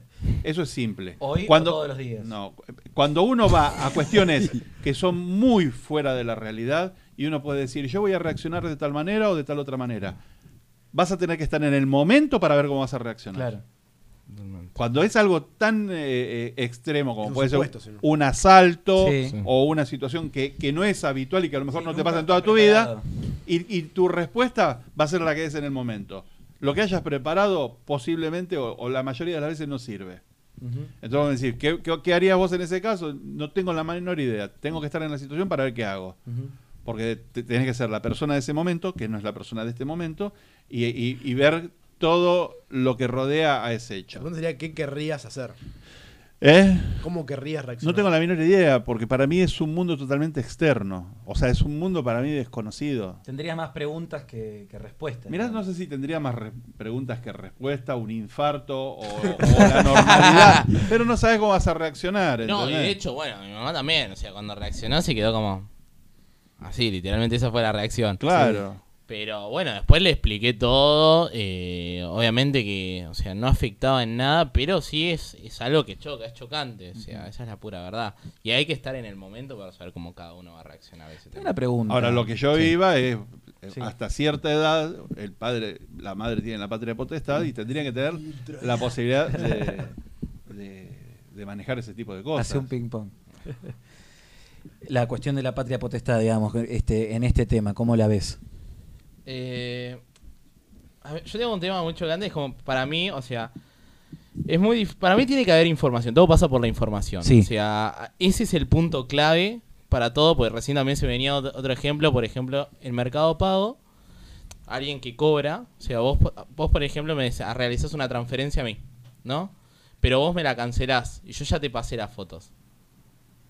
¿Entendés? Entonces también no es tan solo información sexual, sino también información de las redes de hoy en día. Y eso, y eso es muy difícil que alguien lo pueda ofrecer. Porque ponerle que la ESI abarque todo lo que es el contenido sexual. Pero el contenido a- respecto a la financiación, los- las diferentes billeteras electrónicas, ¿eso quién te lo brinda? igual también mucha gente pide educación financiera en los colegios, es algo que es necesario también hoy en día. Sí. Va de la mano. Sí, igual no estamos hablando de educación financiera, pero estamos hablando de invertir en bolsa. No, no, de Eh, me refiero No, a más que- formación no, en, la, finanzas en la vida personales. práctica de los ciudadanos. finanzas sí. personales. Pero lo que me refiero es, bueno, si, si alguien que es menor de edad Sí. se le abre una cuenta, la cuenta la tenga que manejar un mayor de edad. Que esté, a- o pa- como se decía antiguamente, padre, tutor o encargado. Un adulto responsable que se haga r- responsable Pasa que hoy en del día... manejo de una cuenta de un menor. Pero hoy en eh, día, si no te quiere contar tu hijo, no te lo cuenta. No, no, no, no. Y además no, no, cambió a ver, a ver, mucho el yo no formato digo eso, familiar. es- pero yo lo que planteo es, esa cuenta no se puede mover si no lo mueve un, un- Ah. un adulto. Ok, ok, entiendo. Está bien, pero vamos al mismo punto. Si a vos te llega una transferencia de un cafecito y no sabes de qué es, vos como adulto, Capaz lo aprobás sin saber. No, no, no, no, no. Yo no estoy hablando de la transferencia de dinero, estoy hablando de la transferencia de ma- tu material, que tu material tenga que ser. O sea, vos, y si... a ver si me entendés. Vos decías, hablemos del caso de una Sí. persona que hace dibujos Sí, sí, sí. de, de- del campo. Sí, sí. Quiere subir ese material. Sí. Ese material va y le dice al adulto, quiero subir este material, y el adulto va y sube ese material. Sí. De tal manera de que si hay algún problema, el hay un responsable legal. Está bien. Y que si, y si ese material tiene algo que es inconveniente para ese menor, ¿entendés? Que emite el material, el adulto Yo pueda que hay estar en el medio, de, eh, ¿entendés? Eh, arbitrando. Yo creo que hay que evitarse los problemas, o sea, hay que dejar a, a las infancias y a los adolescentes este, vivir su vida en normalidad y después decidir por ellos mismos cuando tienen la mayoría de edad, no en los 16 años, que tienen algunos derechos pero no tienen algunas obligaciones, cuando tienen la mayoría de edad, 18, 21 años, lo que sea, este, poder ahí plantearse esa situación. Es lo que yo opino. Creo que es la forma en la que es más seguro porque los padres también, si no, están decidiendo sobre sus hijos y están decidiendo ante una situación en la que se sabe que los hijos este, no están tal vez del todo, eh, capaz lo que piensan los 16 y lo que piensan los 18 es completamente diferente. diferente. Y a los 16 tenían ganas de exponerse y a los 18 dicen, no, ¿para qué lo voy a hacer? Entonces Bueno, me que parece que, es una decisión un que tiene que ser eh, en, todo, en, todos los, en todos los cabales de, digamos, de los chicos. Este, pero, sí, pero vos, eh, se habla de un caso específico, que el, el caso de exponerse de esa manera, pero a lo mejor no es exponerse de esa manera. Por eso yo lo bajé, como vos los hablaste, cuadros. de los artistas. Bueno, un artista no se está exponiendo en algo que sea terrible. A los 16 años puede estar iniciando una carrera este, profesional en cuanto al- al- a la pintura, al dibujo, y, pero que puede, tenga que estar, que vos decís, los padres controlan. No, el padre controla. El padre es el padre. La realidad es esa. Y hasta que la mayoría de edad, la patria potestad la tienen los padres. Eso es así. Y, y generalmente, y discúlpame que los padres, a menos de casos de, de desnaturalizados, los padres quieren lo mejor para los hijos. Salvo casos de desnaturalizados. Entonces, tu padre siempre te va a proteger. Va a buscar que para que tu vida sea la mejor vida posible. Entonces, eh, está bueno que hasta cierta. Después, cuando vos levantás vuelo, listo. Fíjate si piloteas o te, estro- o te estrolás, pero ya ahí sos responsable de tu vida. Pero hay un periodo en el que. e- Este que planteas vos, de los 16 a los 18, que, bueno, tendría que haber una supervisión para el manejo de eso. Para, la- me refiero para subir los materiales. Bueno, para ir cerrando, que lo tenés una última pregunta, ¿no? Tenía, tenía una preguntita más para ir de- más Ah, lo bueno, un poco bien. distendido. Este, mm, No hay chance que abras el micrófono, ¿no? Sí, hay chance. Acá estoy, acá estoy. Hola, hola, hola. Este, mm, te veo el anillo, no sé si tiene que ver o no, pero ¿estás, estás casado? ¿Estás en pareja? ¿Algo? No, no, no, soy random de ponerme anillo. No, pero fuera de lo del anillo, lo tomo como, como, como ¿Pareja libre? ¿Sí o no? ¿Tenés, a- tenés- Ping pong, ping pong, ¿estás en pareja Ah, pareja no, o algo? eh, pareja libre, no. ¿Sí o no, nada Ah, más? Actualmente estoy soltero, sí he ¿estás tenido... a favor o en contra? A favor, súper a favor. O sea, he estado al mismo tiempo con un chico y una chica. Mirá. Así que sí. O sea, libre. Libertad. Sí, totalmente. De hecho, si me tuviera que encasillar actualmente en un género, soy una persona pansexual. Va, sexualidad, sí. Orientación sexual. Sí, sí, Sí, sí, claro. sí. Sí, sí, sí. Este, y entonces en esa, en esa situación vos con tus parejas, ¿cómo lo has llevado? El No, tema- siempre lo he este. comentado. eh. Yo, eh, eso es primordial para mí. O sea, yo agarro y lo comento. Mira, esta es mi ideología. Yo me manejo así. Para mí, primero que nada, el amor pasa por otro lado, no por algo físico. Claro, se separa por- el, separar el sexo del amor. Totalmente. O sea, para mí, si bien ambos confluyen en algo lindo y un Sí. completo, o sea, cada cosa va por separado. o sea, ¿Sos eh, po- eh, poliamoroso o sos de, de una sola relación nomás? Más allá de la cuestión sexual, que eso es otra cosa. Es que creo que depende la pareja y el momento, o sea, pero si tuviera que algo más general, sí soy poliamoroso, o sea, me gusta también, por ejemplo, si yo estoy en algo con alguien, pero veo a alguien con quien fluyo, poder estar con esa persona. Y Pero cuando te referís a poliamoroso, ¿te referís a, a una cuestión sentimental o una cuestión Sentimental. sexual? No, sentimental, sentimental, O sentimental. sea, sentimental y sexual. La- hay una diferenciación que está buena. No sé si la querés hacer vos, capaz. Vos la tenés, la de, de- el poliamor, relación abierta. Sí, o sea, para mí, o sea, la relación abierta es más que nada cuando yo estoy con una persona y decido decirle, no, mira, ahora actualmente, no sé, conocí a Agustín y quiero estar con Agustín y... y entonces la persona está de acuerdo y bueno, yo agarro y le propongo algo a Pero no Agustín. se Ahí rompe me, la- ahí me está pero- llamando mi novia. Pero no se rompe la relación. No se rompe la relación con esa persona. Estás en pareja con una sola persona, Sí. pero la pareja es abierta a encuentros casuales con otras personas. Totalmente. El poliamor es distinto, ¿no?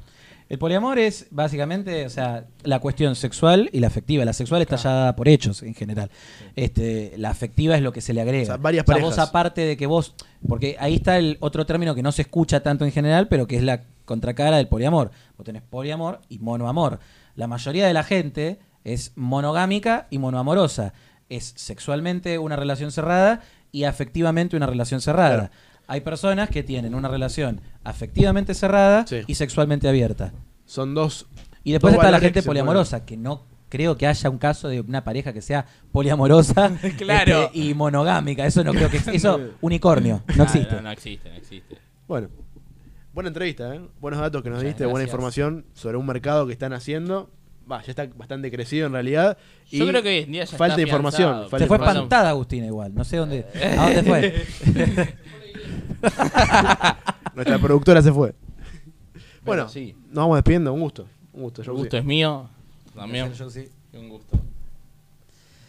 Bueno, y nos despedimos también del programa. Muchas gracias a todos como siempre. Nos pueden seguir en Instagram, en Twitter, dial-ok, en nuestras cuentas secundarias también. ¿Ah, querés dejar tu Eh, cuenta?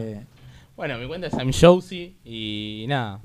También, si me quieren seguir en cafecito, arroba I'm Josie, Y bueno, hay un buen material. Procedan.